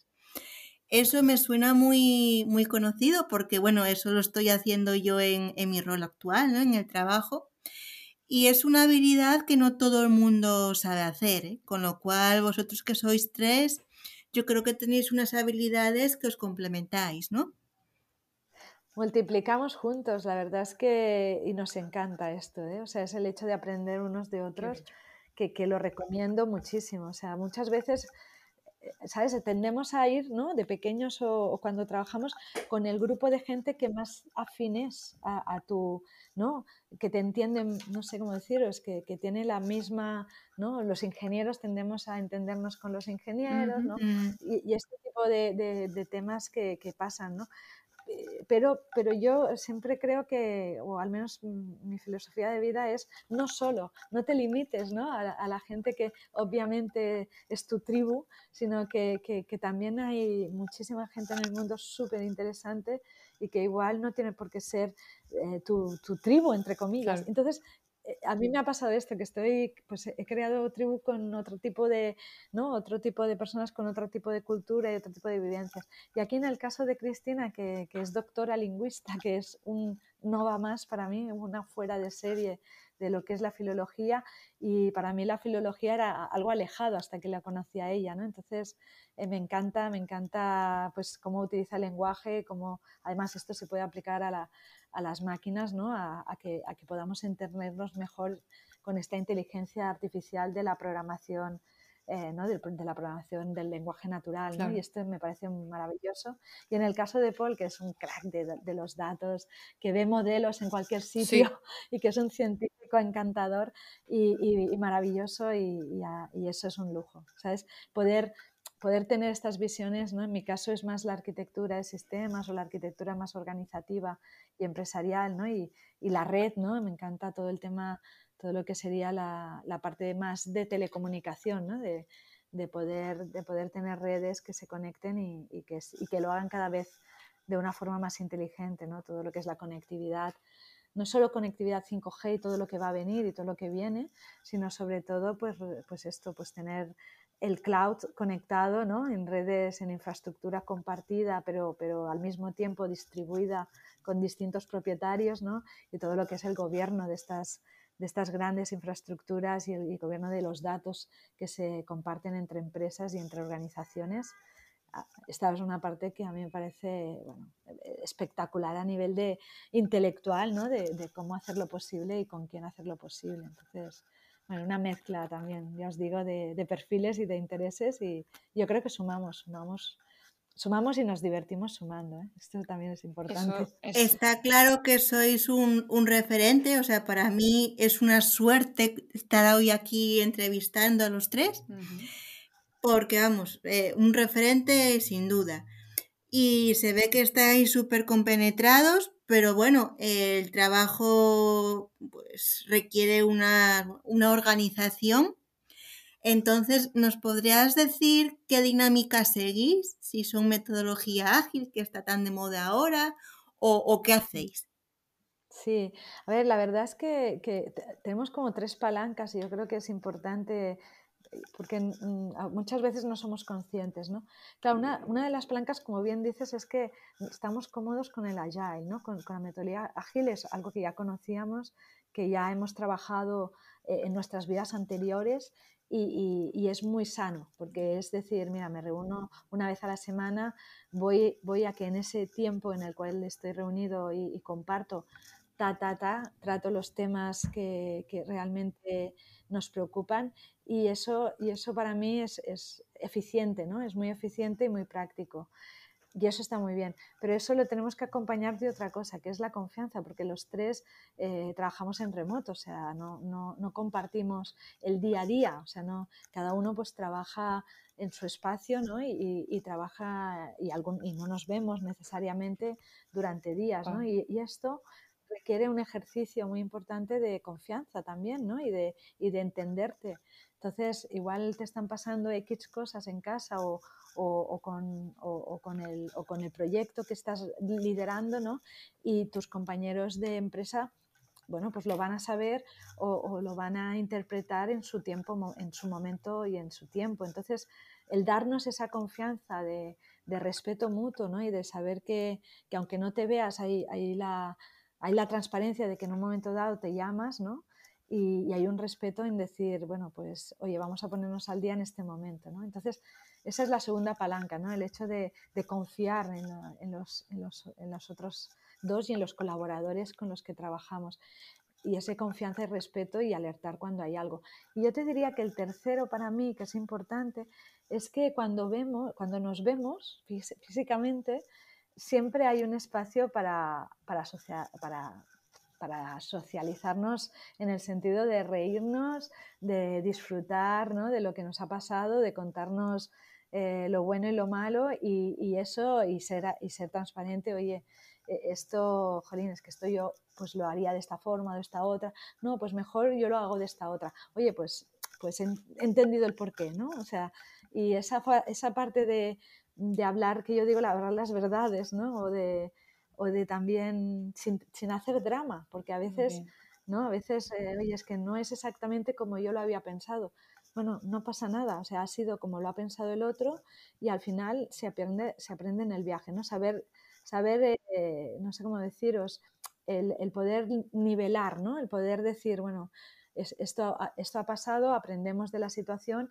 y vamos a por otra y, y, nos reímos y esto se ha hecho muy bien y esto se puede hacer mejor, ¿no? Pues poder hablar las cosas de esta manera, yo creo que, que es una palanca de, trabajo en el cual nos apoyamos también. ¿no? Bueno, pues mm, eh, lo que decía Monse, que es esa convergencia que es lo, y lo que os hablaba antes, ¿no? De las capas, que dentro de tecnología, tecnología hay subcapas, ¿no? Y, y por conocimiento y experiencia, pues Monse tiene gran experiencia en ciberseguridad, blockchain, bueno, data, bueno, de todo, porque ha sido CTO de los Juegos Olímpicos y ex del Banco Sabadell, que os voy a decir, ¿no? Eh, entonces, tiene ese conocimiento. Luego, Paul tiene ese conocimiento de, todo el data, inteligencia artificial.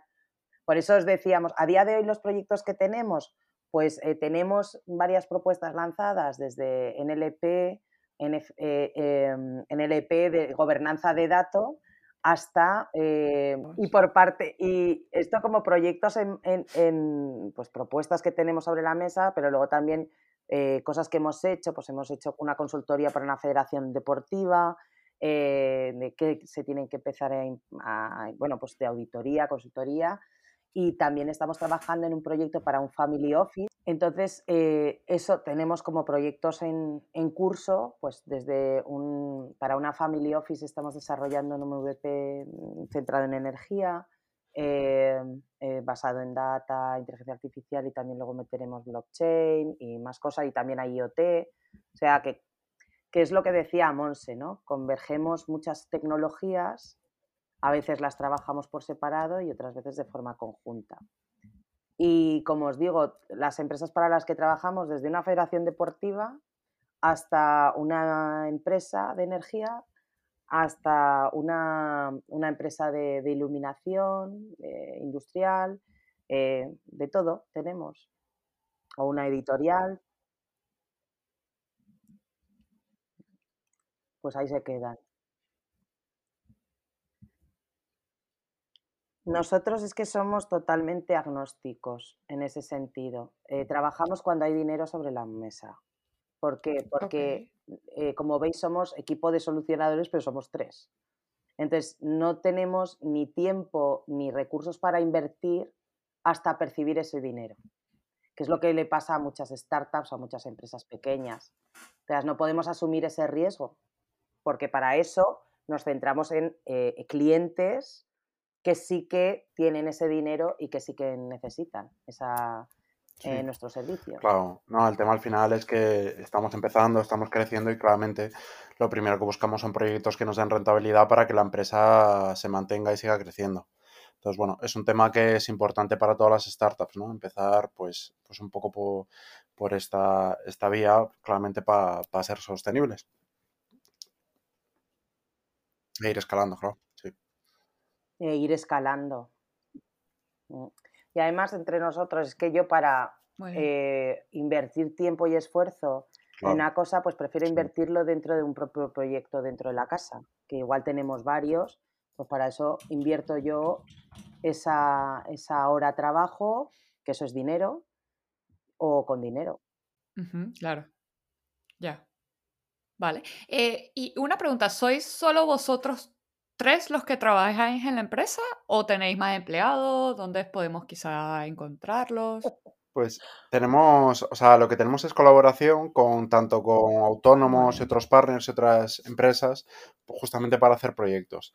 Pero sí que es verdad que estamos llegando a un punto en el que, o dentro de muy poco o así, ya tenemos que ver de, igual de contratación, pero, pero bueno, aún sigue siendo eso mucha incertidumbre. O sea, de momento sí que tenemos eso, alianzas y partners, eh, autónomos y empresas con los cuales desarrollamos los proyectos. Trabajamos por ecosistema y por proyectos, lo que decía Paul, que cada vez más se va a ver que empresas eh, trabajan de ese modo, ¿no? y, y... eso es importante también, o sea, es algo que nos gusta, el tema de, oye, de que pensamos que hay muchas startups eh, dentro de España, que, que, a veces necesitamos en conjunto hacernos fuertes y, claro, no somos rivales, somos, somos amigos en este camino, ¿no? Cuando todos que tenemos un mismo objetivo, podemos, podemos unir fuerzas para ello. Eso es. Por ejemplo, antes ah, mencionabais el caso de narrativa. Pues narrativa colaboramos con ellos en soluciones de Natural. Language Generation, de ah, producción.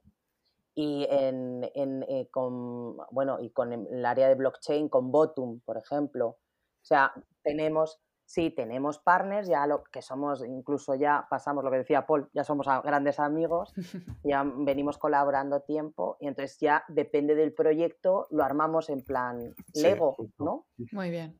Vamos, siendo, como os decía, uno de nuestros valores, siendo totalmente transparente con el cliente y, presentando a, nuestros partners y demás. Sí. Ok, muy bien. ¿Y, ¿Cómo es la dinámica? Nosotros, o los clientes se contactan con vosotros y vosotros empezáis a analizar si realmente es un buen cliente o tratáis de ayudarlos independientemente de, del proyecto que sea. O sea, ¿cómo es la dinámica? Quizá eso lo lleváis vosotros, ¿no? Como fundadores de la empresa, asumo yo. Sí, los tres, los tres captamos negocio, que se llama, ¿no? Desarrollo de negocio.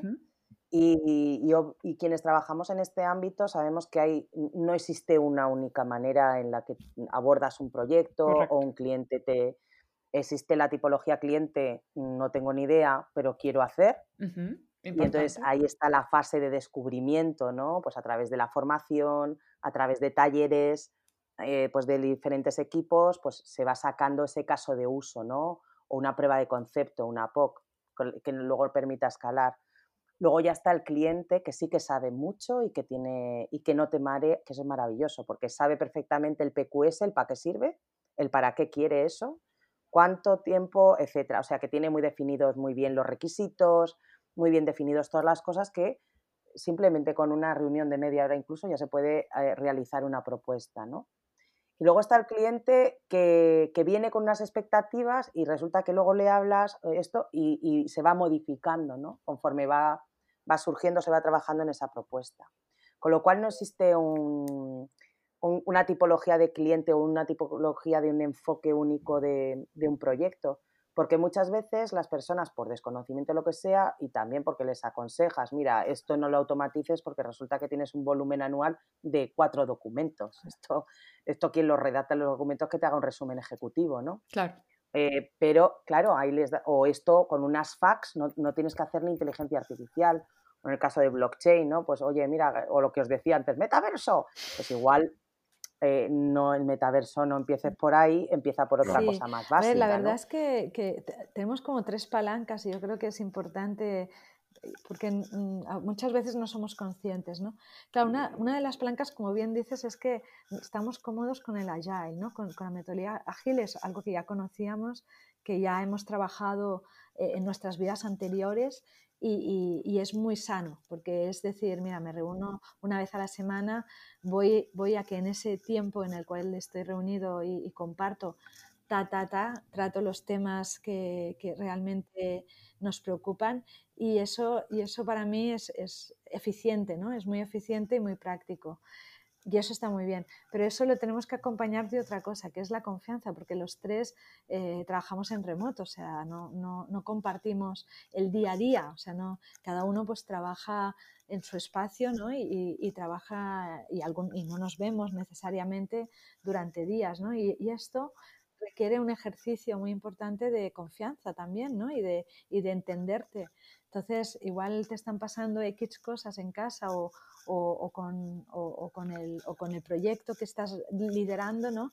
Y tus compañeros de empresa, bueno, pues lo van a saber o, lo van a interpretar en su tiempo, en su momento y en su tiempo. Entonces, el darnos esa confianza de, de respeto mutuo, ¿no? Y de saber que, que aunque no te veas, hay, hay, la, hay la transparencia de que en un momento dado te llamas, ¿no? Y, y, hay un respeto en decir, bueno, pues, oye, vamos a ponernos al día en este momento, ¿no? Entonces, esa es la segunda palanca, ¿no? El hecho de, confiar en, los, otros dos y en los colaboradores con los que trabajamos. Y ese confianza y respeto y alertar cuando hay algo.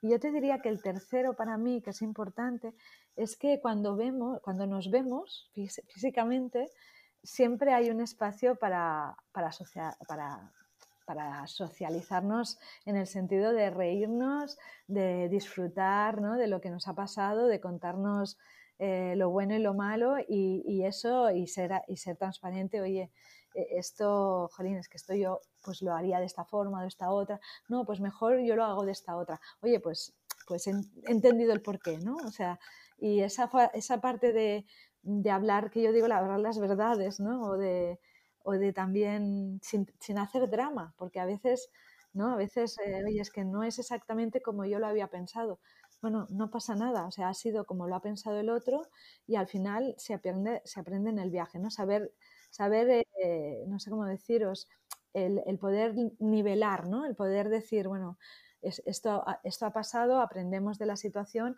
y vamos a por otra y, nos reímos y esto se ha hecho muy bien y esto se puede hacer mejor, ¿no? Pues poder hablar las cosas de esta manera yo creo que, es una palanca de, de trabajo en el cual nos apoyamos también, ¿no?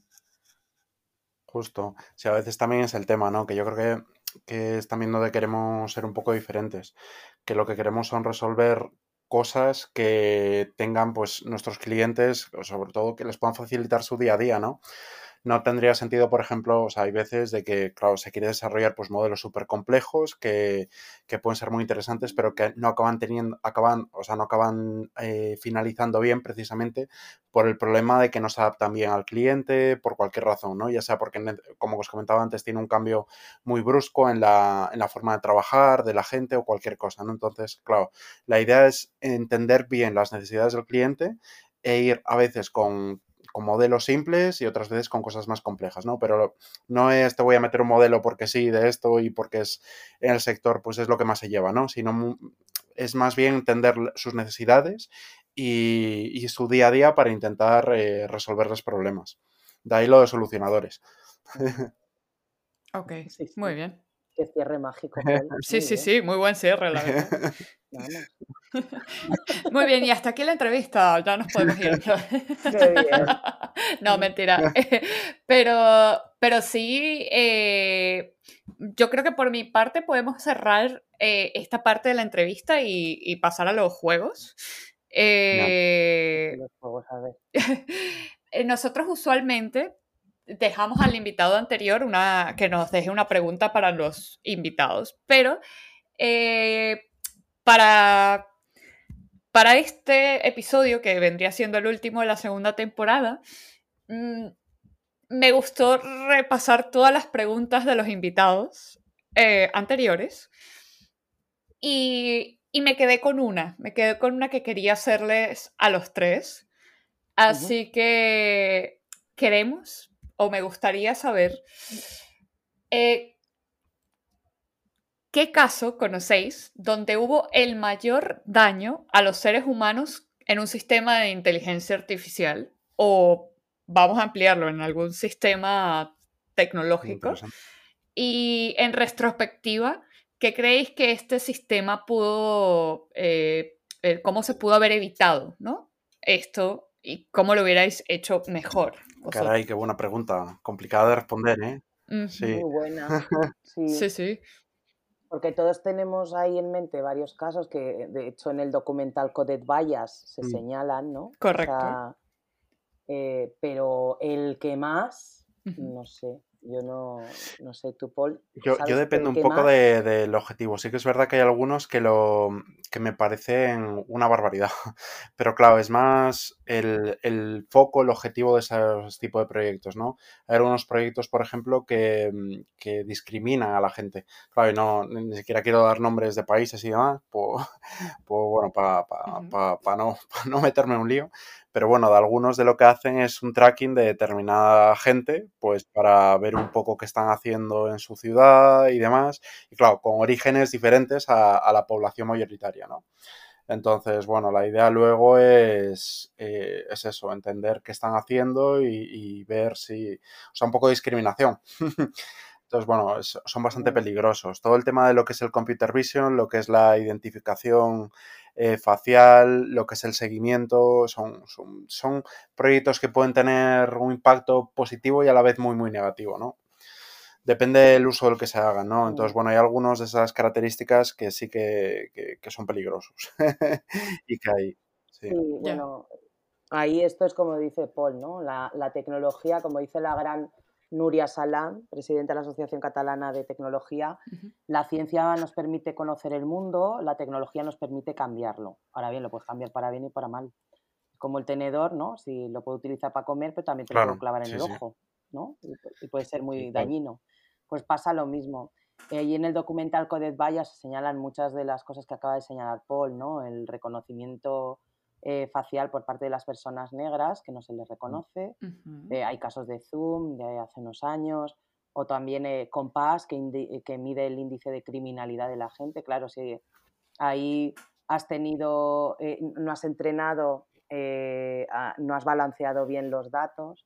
O, mira, en una, en una, escuela de negocios lo presenté eso y la gente, se generó el, debate entre los hispanos, los negros, tal, y yo le dije, pero no os estáis centrando en lo relevante que es el que ha hecho esta persona. ¿Se ha violado?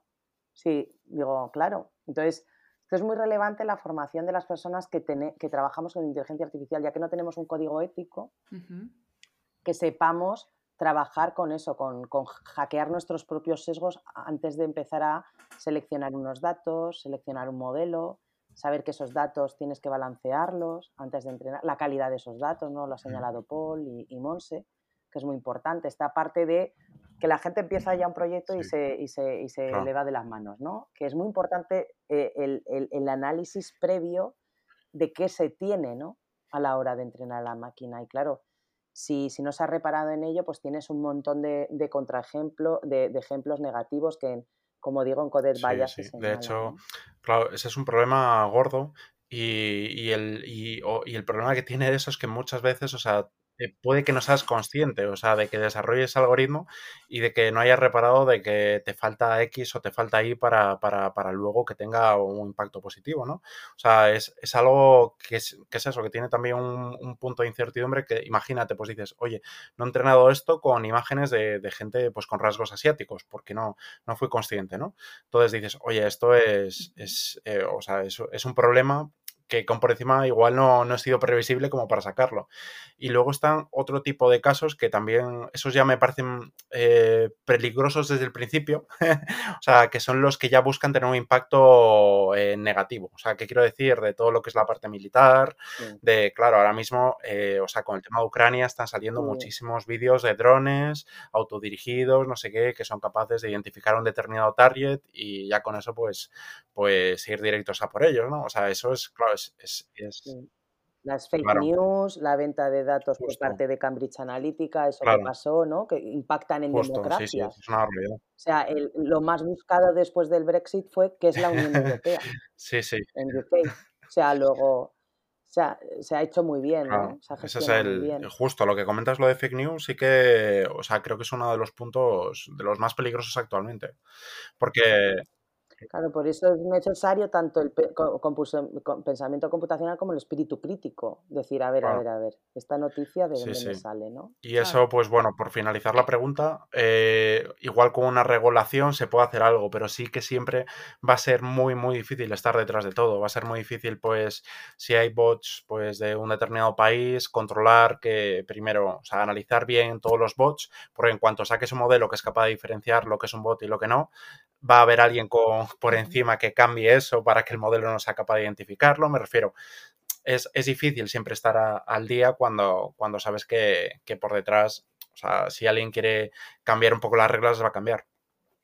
Entonces es, muy peligroso, sí. Y genera más eh, desinformación de la que yo estaba, de, por ejemplo, en mi caso, de lo que yo era consciente. Yo hace poco que entré en Twitter y he alucinado. o sea, no era, no era consciente, de verdad. Sí, sí. No ¿estabas hablando? Sí. Sí, sí. Sí, sí, estoy pensando, ¿eh? Porque... Didi. Estoy pensando, o sea, de hecho, yo personalmente, em, yo he trabajado mucho en temas de ciberseguridad, ¿no? En ciberseguridad ya llevamos muchos años aplicando eh, motores de inteligencia, ¿vale? Y, yo creo que en mi, en mi caso, ¿no? Eh, personalmente creo que hemos tenido algunos virus ¿no? que, que, se han extendido, eh, pues bueno, veas el WannaCry o cualquiera de estos que alguien te dirá, bueno, no es inteligencia artificial. Un poco de, ¿no? Un poco de una capa de, de, machine learning, de, de, por qué se extiende este virus tan rápido, de dónde se extiende, esto obviamente, entre nosotros obviamente está preparado ¿no? por, por una máquina, ¿no? se, ha, se ha programado de, forma inteligente. Entonces, yo creo que ahí tienes un ejemplo ¿no? de, de, utilizar inteligencia artificial para realmente propagar virus informáticos que pueden afectar.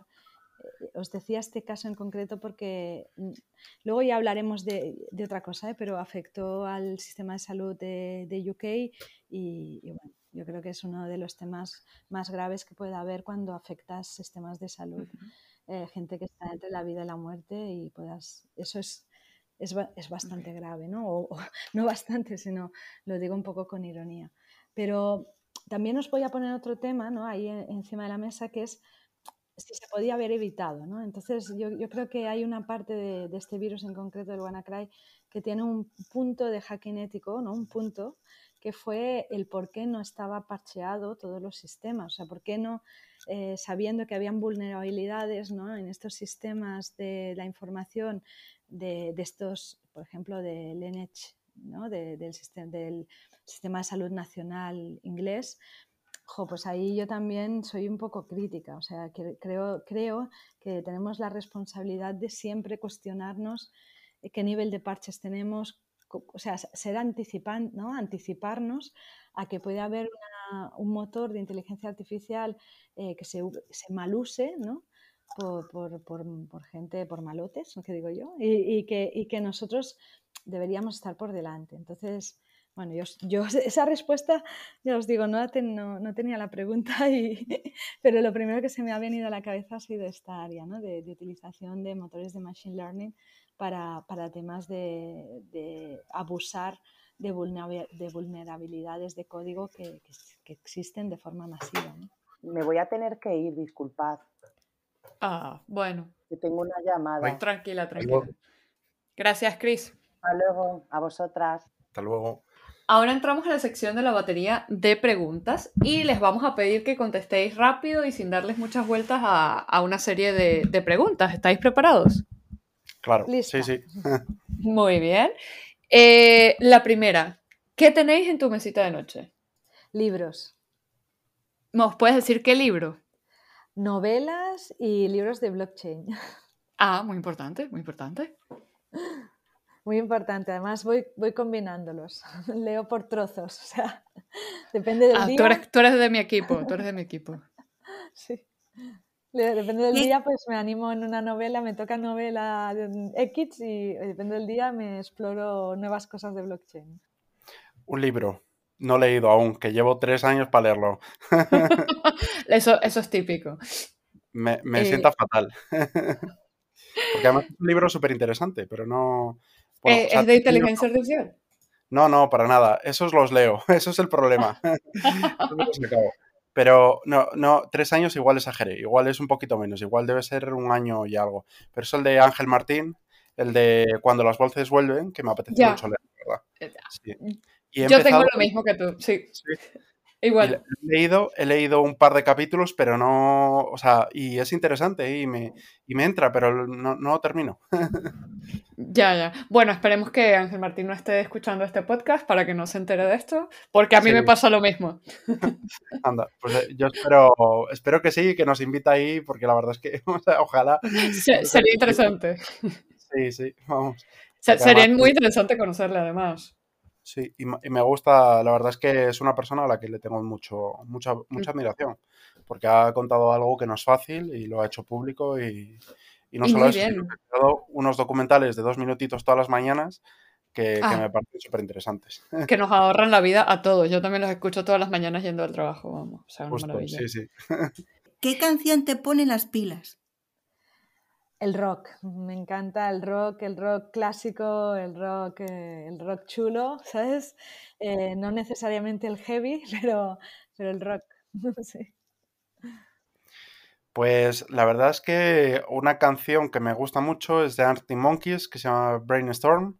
Eh, brainstorming, perdón, porque ya hace tiempo que aún así que no la escucho, pero ahora casi cualquiera de electrónica, cuando estoy haciendo ejercicio, me viene bien. Ok. ¿Y qué melodía suena cuando te llaman al móvil? Buah, eso me da muchísima vergüenza, la que tienen todos los, todos los eh, Android por defecto. Sale la de Samsung básica.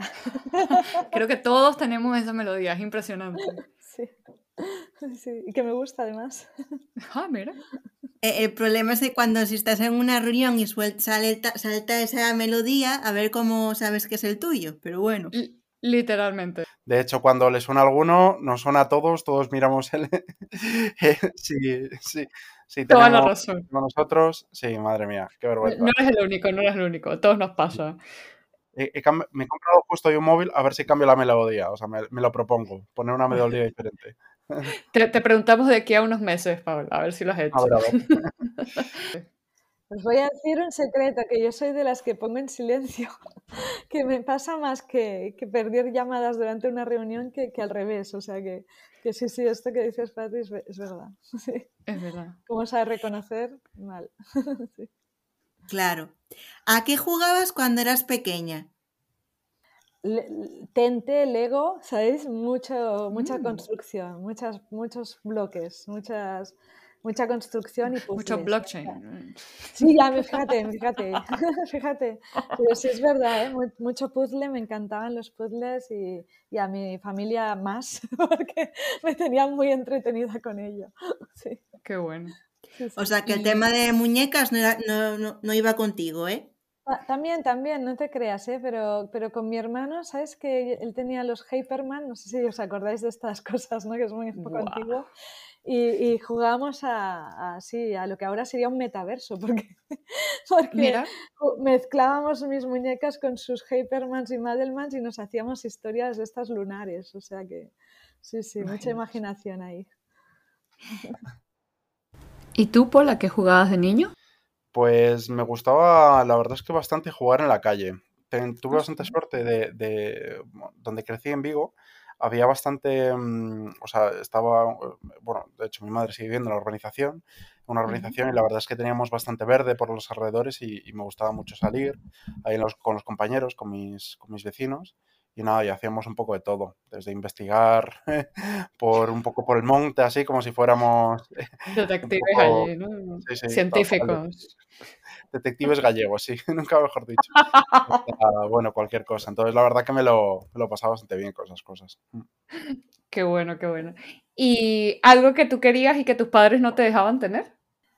Pues la verdad, mm, mira, ahora mismo no, no, hemos tenido nunca esta situación, no, no, no recuerdo nada que, que yo quisiera. No, sí, no, no la verdad es que no lo recuerdo, mira, no te, así rápido no, no me sale. No me sale. Pues ahora mismo, si te soy franco, no recuerdo. Eh, creo que, o sea, claramente hay cosas que me han limitado porque no eran buenas, pero, pero pero no sé, como siempre, no sé, no, no, no, no tengo ahora conciencia de algo que me dijeran, no, esto no, no, no, no puedes. O sea, hay, hay, hay, muchas, ¿eh? O sea, yo, yo sé que hay muchas que mi madre me decía, no. Pero bueno, no lo, tendría razón porque ahora mismo no las veo necesarias. Ah, ¿ves? ¿Ves? ¿Ves? Los padres saben, los padres saben. Sí, sí, son sabios. Y habíamos hablado del tema del sonitono de los móviles y ahora la siguiente pregunta está relacionada. ¿Eres de Android o iPhone? Soy de Android. Soy más Android declaradamente, abiertamente y públicamente. Sí, sin problemas. Pero bueno, no tengo tanto esa, esa, rivalidad. O sea, quien quiera iPhone, pues que se lo compre. quien quiera un Android, yo un Android. Yo me acabo de comprar justamente un, un poco phone de estos, que no sé quién elige el nombre, no, sé, no me pareció nunca el más adecuado, pero bueno, tengo ganas de probarlo hoy. ¿Te parece poca cosa, verdad, el nombre? Un poco... Sí, no, sí, no fue el más... No sé quién le dije, quién, o sea, el equipo de marketing, que es lo que pensaba, si lo vieron esto, pero bueno. ¿Cuál es el sitio o el lugar más raro donde has teletrabajado? Donde haya teletrabajado. Eh, buena pregunta. Yo creo que he teletrabajado en Nueva Zelanda. O sea, una vez desde allí, de, o sea, no teletrabajado exactamente porque estaba de vacaciones, pero sí he abierto el mail. Ah, bueno, un poco de trabajo, un poco de trabajo. Sí, sí, poquito, muy poquito. Mm, el más raro, ¿no? Ahora más extraño. Eh, en un coche, yo te diría. En un coche teletrabajado en un largo viaje, sí, sí. Sí, sí. Sí, sí. Sin conducir, pero... pero ah, vale, vale. Uf, eso sería más pro aún, ¿no? Conduciendo y que sí, sí, sí, voy a, voy a programar. Sí, sí. Bueno, sí que os diré que a la que puedo y hay reuniones y estoy en un viaje, sí que pongo el sin manos, ¿eh? También. Ah, bueno. Sí, sí. No eres la primera en confesar algo así. Sí, sí. ¿El lugar más remoto en el que has viajado? Eh, Finlandia, casi al norte, al norte de todo, en una ciudad que se llama Pori. Y he trabajado allí además. O sea, he tenido la suerte de conocerla y trabajar en, cuando trabajaba en temas de, de, energía, ¿no? de, extracción, temas de energía, de, toda parte de ingeniería de extracción de, petróleo y gas y, he trabajado allí, pues me, encargaba del software que, global y, me he tenido la suerte de tener equipo ah, en Finlandia, en esta ciudad, Pori, que, que es muy interesante y, muy buena gente ahí, o sea, muy bien. Pues sí, sí que lo es. Pues no sé si es, no, o sea, he viajado a Nueva Zelanda, Australia, y, o sea, eso siendo los más remotos, porque claramente o sea, e, es una barbaridad de, de, kilómetros, pero sí que más remoto en lo que se refiere más diferente, diría que es Groenlandia. Vale, muy bien. ahí, porque ahí sí que ni siquiera tenía internet en el móvil, casi, prácticamente. O sea que. o sea, estabas en, en, la selva, vamos. Claro, entonces eso era remoto en ese aspecto, de, de comunicación muy poca. Ah, bueno. sí. Vale. Y si pudieras viajar en el tiempo, ¿a qué época querrías ir o a quién querrías conocer? Bueno, siempre me encantaría conocer a los pioneros de la informática y, he tenido la suerte de conocer a Vincent, a Vincent y, también pues, eh, Alan Turing. ¿no? Me gustaría estar en esa época, no solo con él, sino con todo, todo el equipo, y, a Ada Lovelace, porque me parecía que sería una señora, ¿no? Ada Byron, que espectacular, ¿no? En esa época.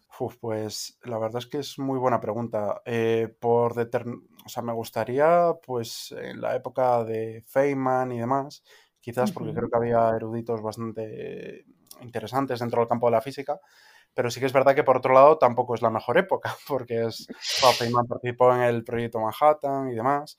Eh, y bueno, era la época bueno, que todos conocemos ahí de, la Segunda Guerra Mundial, ¿no? Entonces, bueno, ese aspecto no. Me gustaría quizás mantener una charla, una conversación, pero no, no vivir esa parte. vale, perfecto. si fuera por otros asuntos ya tal, pues eh, o sea, sería interesante a veces volver a, no sé, al origen, por decirlo así. Como es algo totalmente desconocido, sí que me gustaría pues volver a la prehistoria y, o sea, claramente con más inteligencia con la que tenemos actualmente y conocer un poco cómo era la vida allí, porque sí que me da la sensación de que a veces tenemos ideas, pero claro, es imposible determinar exactamente lo que sucedía, cómo vivían y demás.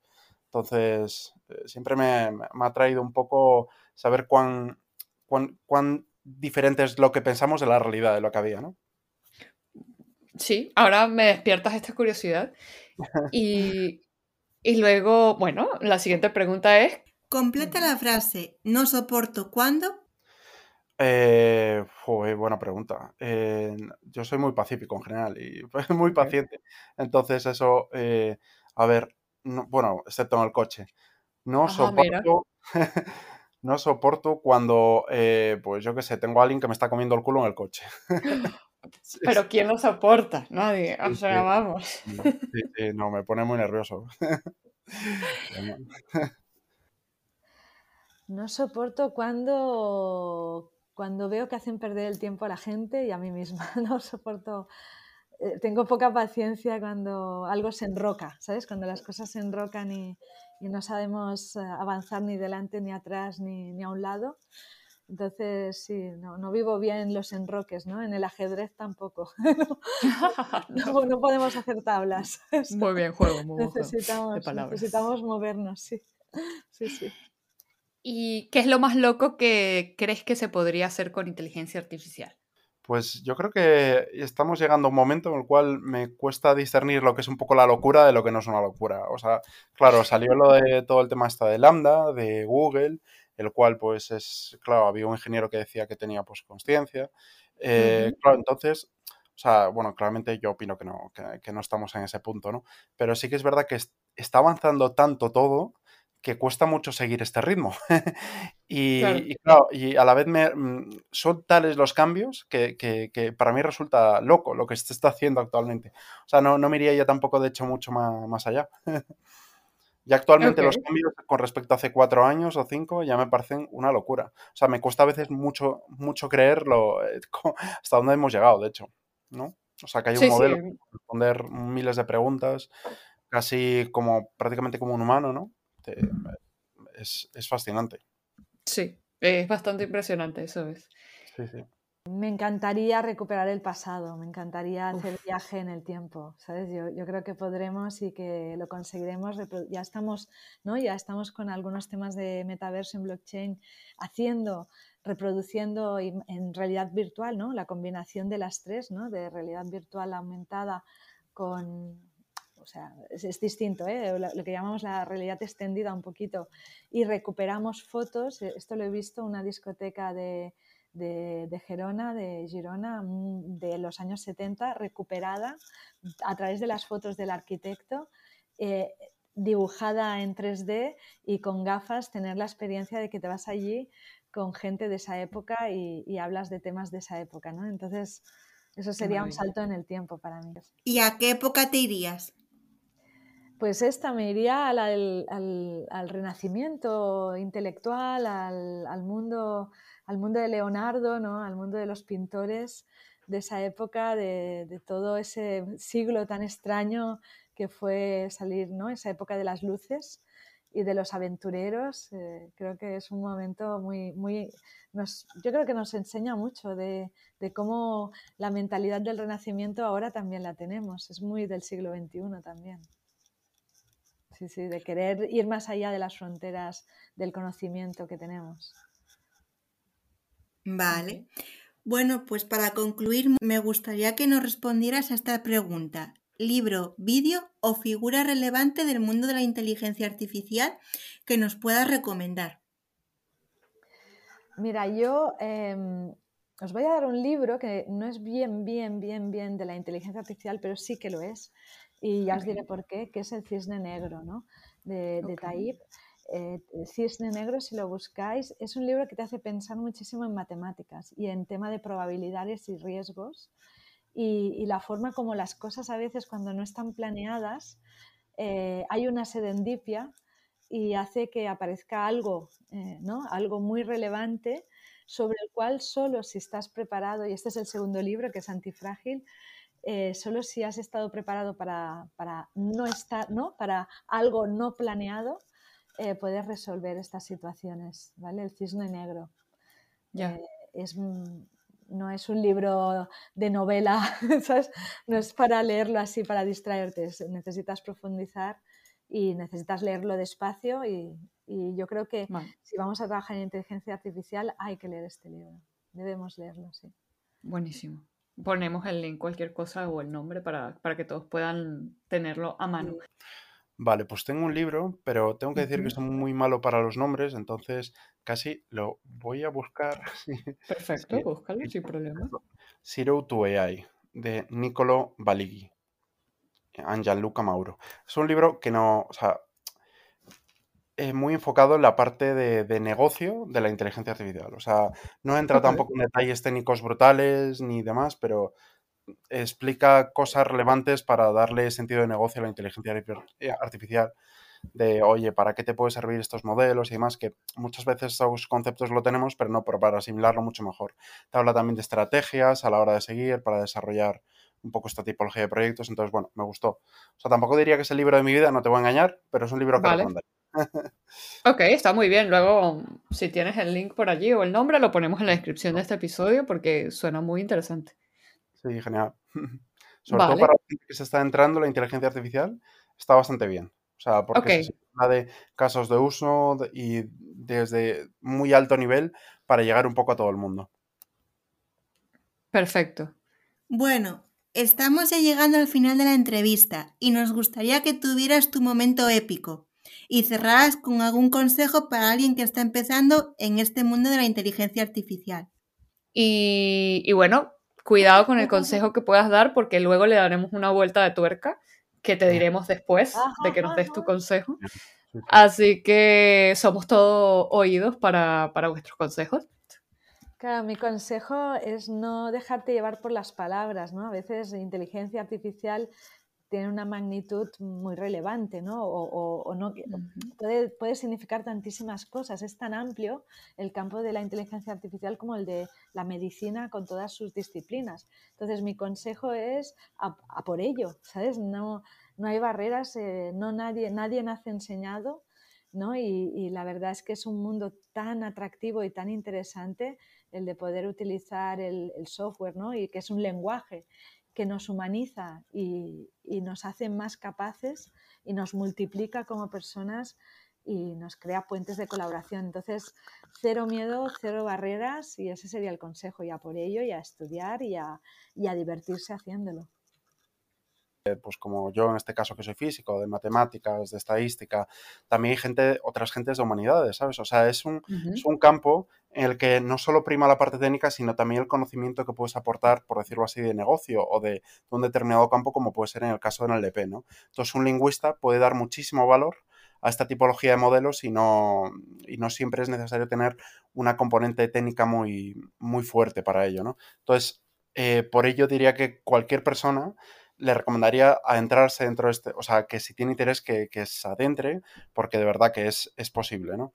Luego también recomendaría que, mm, que no se empiecen por cursos de deep learning y demás, porque al final, en la mayoría de, empresas, los proyectos de deep learning no son, no son los típicos que vas a realizar, son realmente una minoría, ¿no? O sea, la gran mayoría pues son más de machine learning tradicional, entonces empezaría antes por esa base y luego claramente pues para profundizar ya me metería mucho más en la parte de deep learning, entonces eh, creo que eso puede aportar mucho más valor. Y de hecho, hay algún curso por ahí que me ha gustado mucho de la plataforma de DX. Para ese sí que entra un poco ya en más técnico, es con lenguaje de programación R, que no es mi favorito, no lo voy a negar, pero, pero, pero está bastante bien pero es, es, del MIT y es, y es, muy interesante porque te muestra casos de uso en los que resolver pues, problemas con Machine Learning. Y se llama The Analytics Edge, o sea, el vértice analítico y está muy, muy bien. O sea, a mí es de los que más me ha gustado, sin duda. Se puede, creo que auditar, de hecho, de manera gratuita. O sea, que ah, no, me refiero que no es de pago. Nuevamente lo copiamos, robamos los links y los colocamos en la descripción del episodio porque me parece súper útil. Y, y, bueno, ya después de, de este súper consejo de vida que nos has dado, que me parece súper valioso, viene el reto. El reto de, de hoy es que resumas todo este consejo que nos has dado en siete palabras. ¿Qué le dirías a, en siete palabras a alguien que está empezando la IA? Eh, pues eh, vale, es que, vale, como di tres consejos, tengo que pensar exactamente con cuál me centro. Yo diría que el, que el primero, el de, el de sobre todo el de que, bueno, de que no la gente no tenga miedo de, de en función de su background, pues de, de, meterse en este campo, que es, al final, em, eh, estudia, o sea, a ver, con siete, qué difícil. o sea, adéntrate en la inteligencia artificial Voy a mierda, ya llevo cinco. Eh, puede ser más, puede ser más, te lo aceptamos. Eh, desde tu campo. ¿Qué quiero decir? Eh, sí, sí. Bueno, sí, al final lo Pero, por ejemplo, si, pues eso, si eres una persona, un lingüista, una persona de humanidades, hay muchas aplicaciones de la inteligencia artificial a ese campo. Entonces, intenta hacerte desde ese punto, sobre todo para, primero, para, para ver la, la, aplicabilidad que tiene ahí, que yo creo que de hecho soy una persona que creo que, que, debería de meterse temas de, de este estilo dentro de las carreras de humanidades. Me parecería súper importante que viendo el impacto que está teniendo la inteligencia artificial en todos los sectores, que se empezarán a introducir pues cursos de, de, de, esto, en, incluso en las clases de humanidades, ¿no?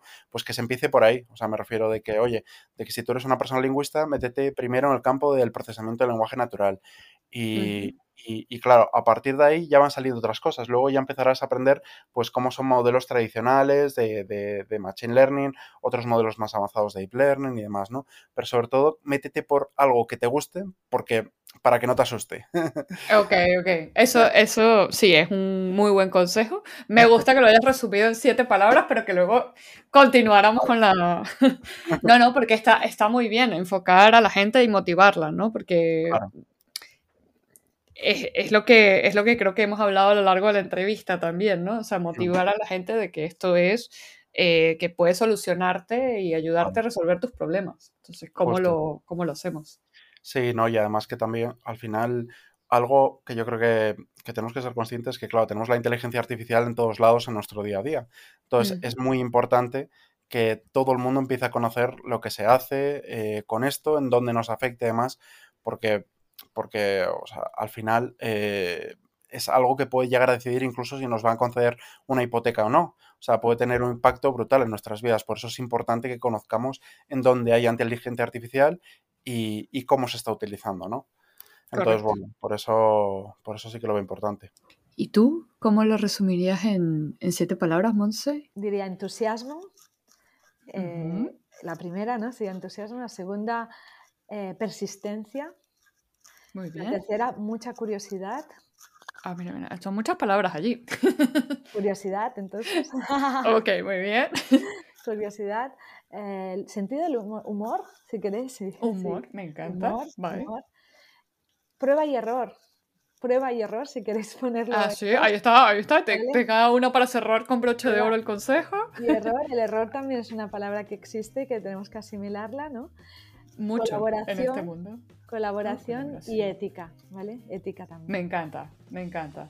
Te has pasado con una, pero no importa, la aceptamos porque la ética también es muy importante. Sí. La prueba y error la quería poner juntita, pero ya sé. Vale, entonces es prueba error, prueba error, así todo, prueba, prueba error. Todas prueba, sin, espacios, muy rápido. Eso es. Vale, muy bien. Bueno, y con este pedazo de consejo cerramos la entrevista. Ha sido un placer teneros y con nosotros en el podcast. Muchísimas gracias, Chris, Mons y Paul. muchas gracias. Y agradecemos a todos los que nos estáis escuchando y siguiendo y esperamos que hayáis disfrutado y que sepáis que volvemos en dos meses porque nos vamos de vacaciones y oficialmente hemos cerrado esta temporada.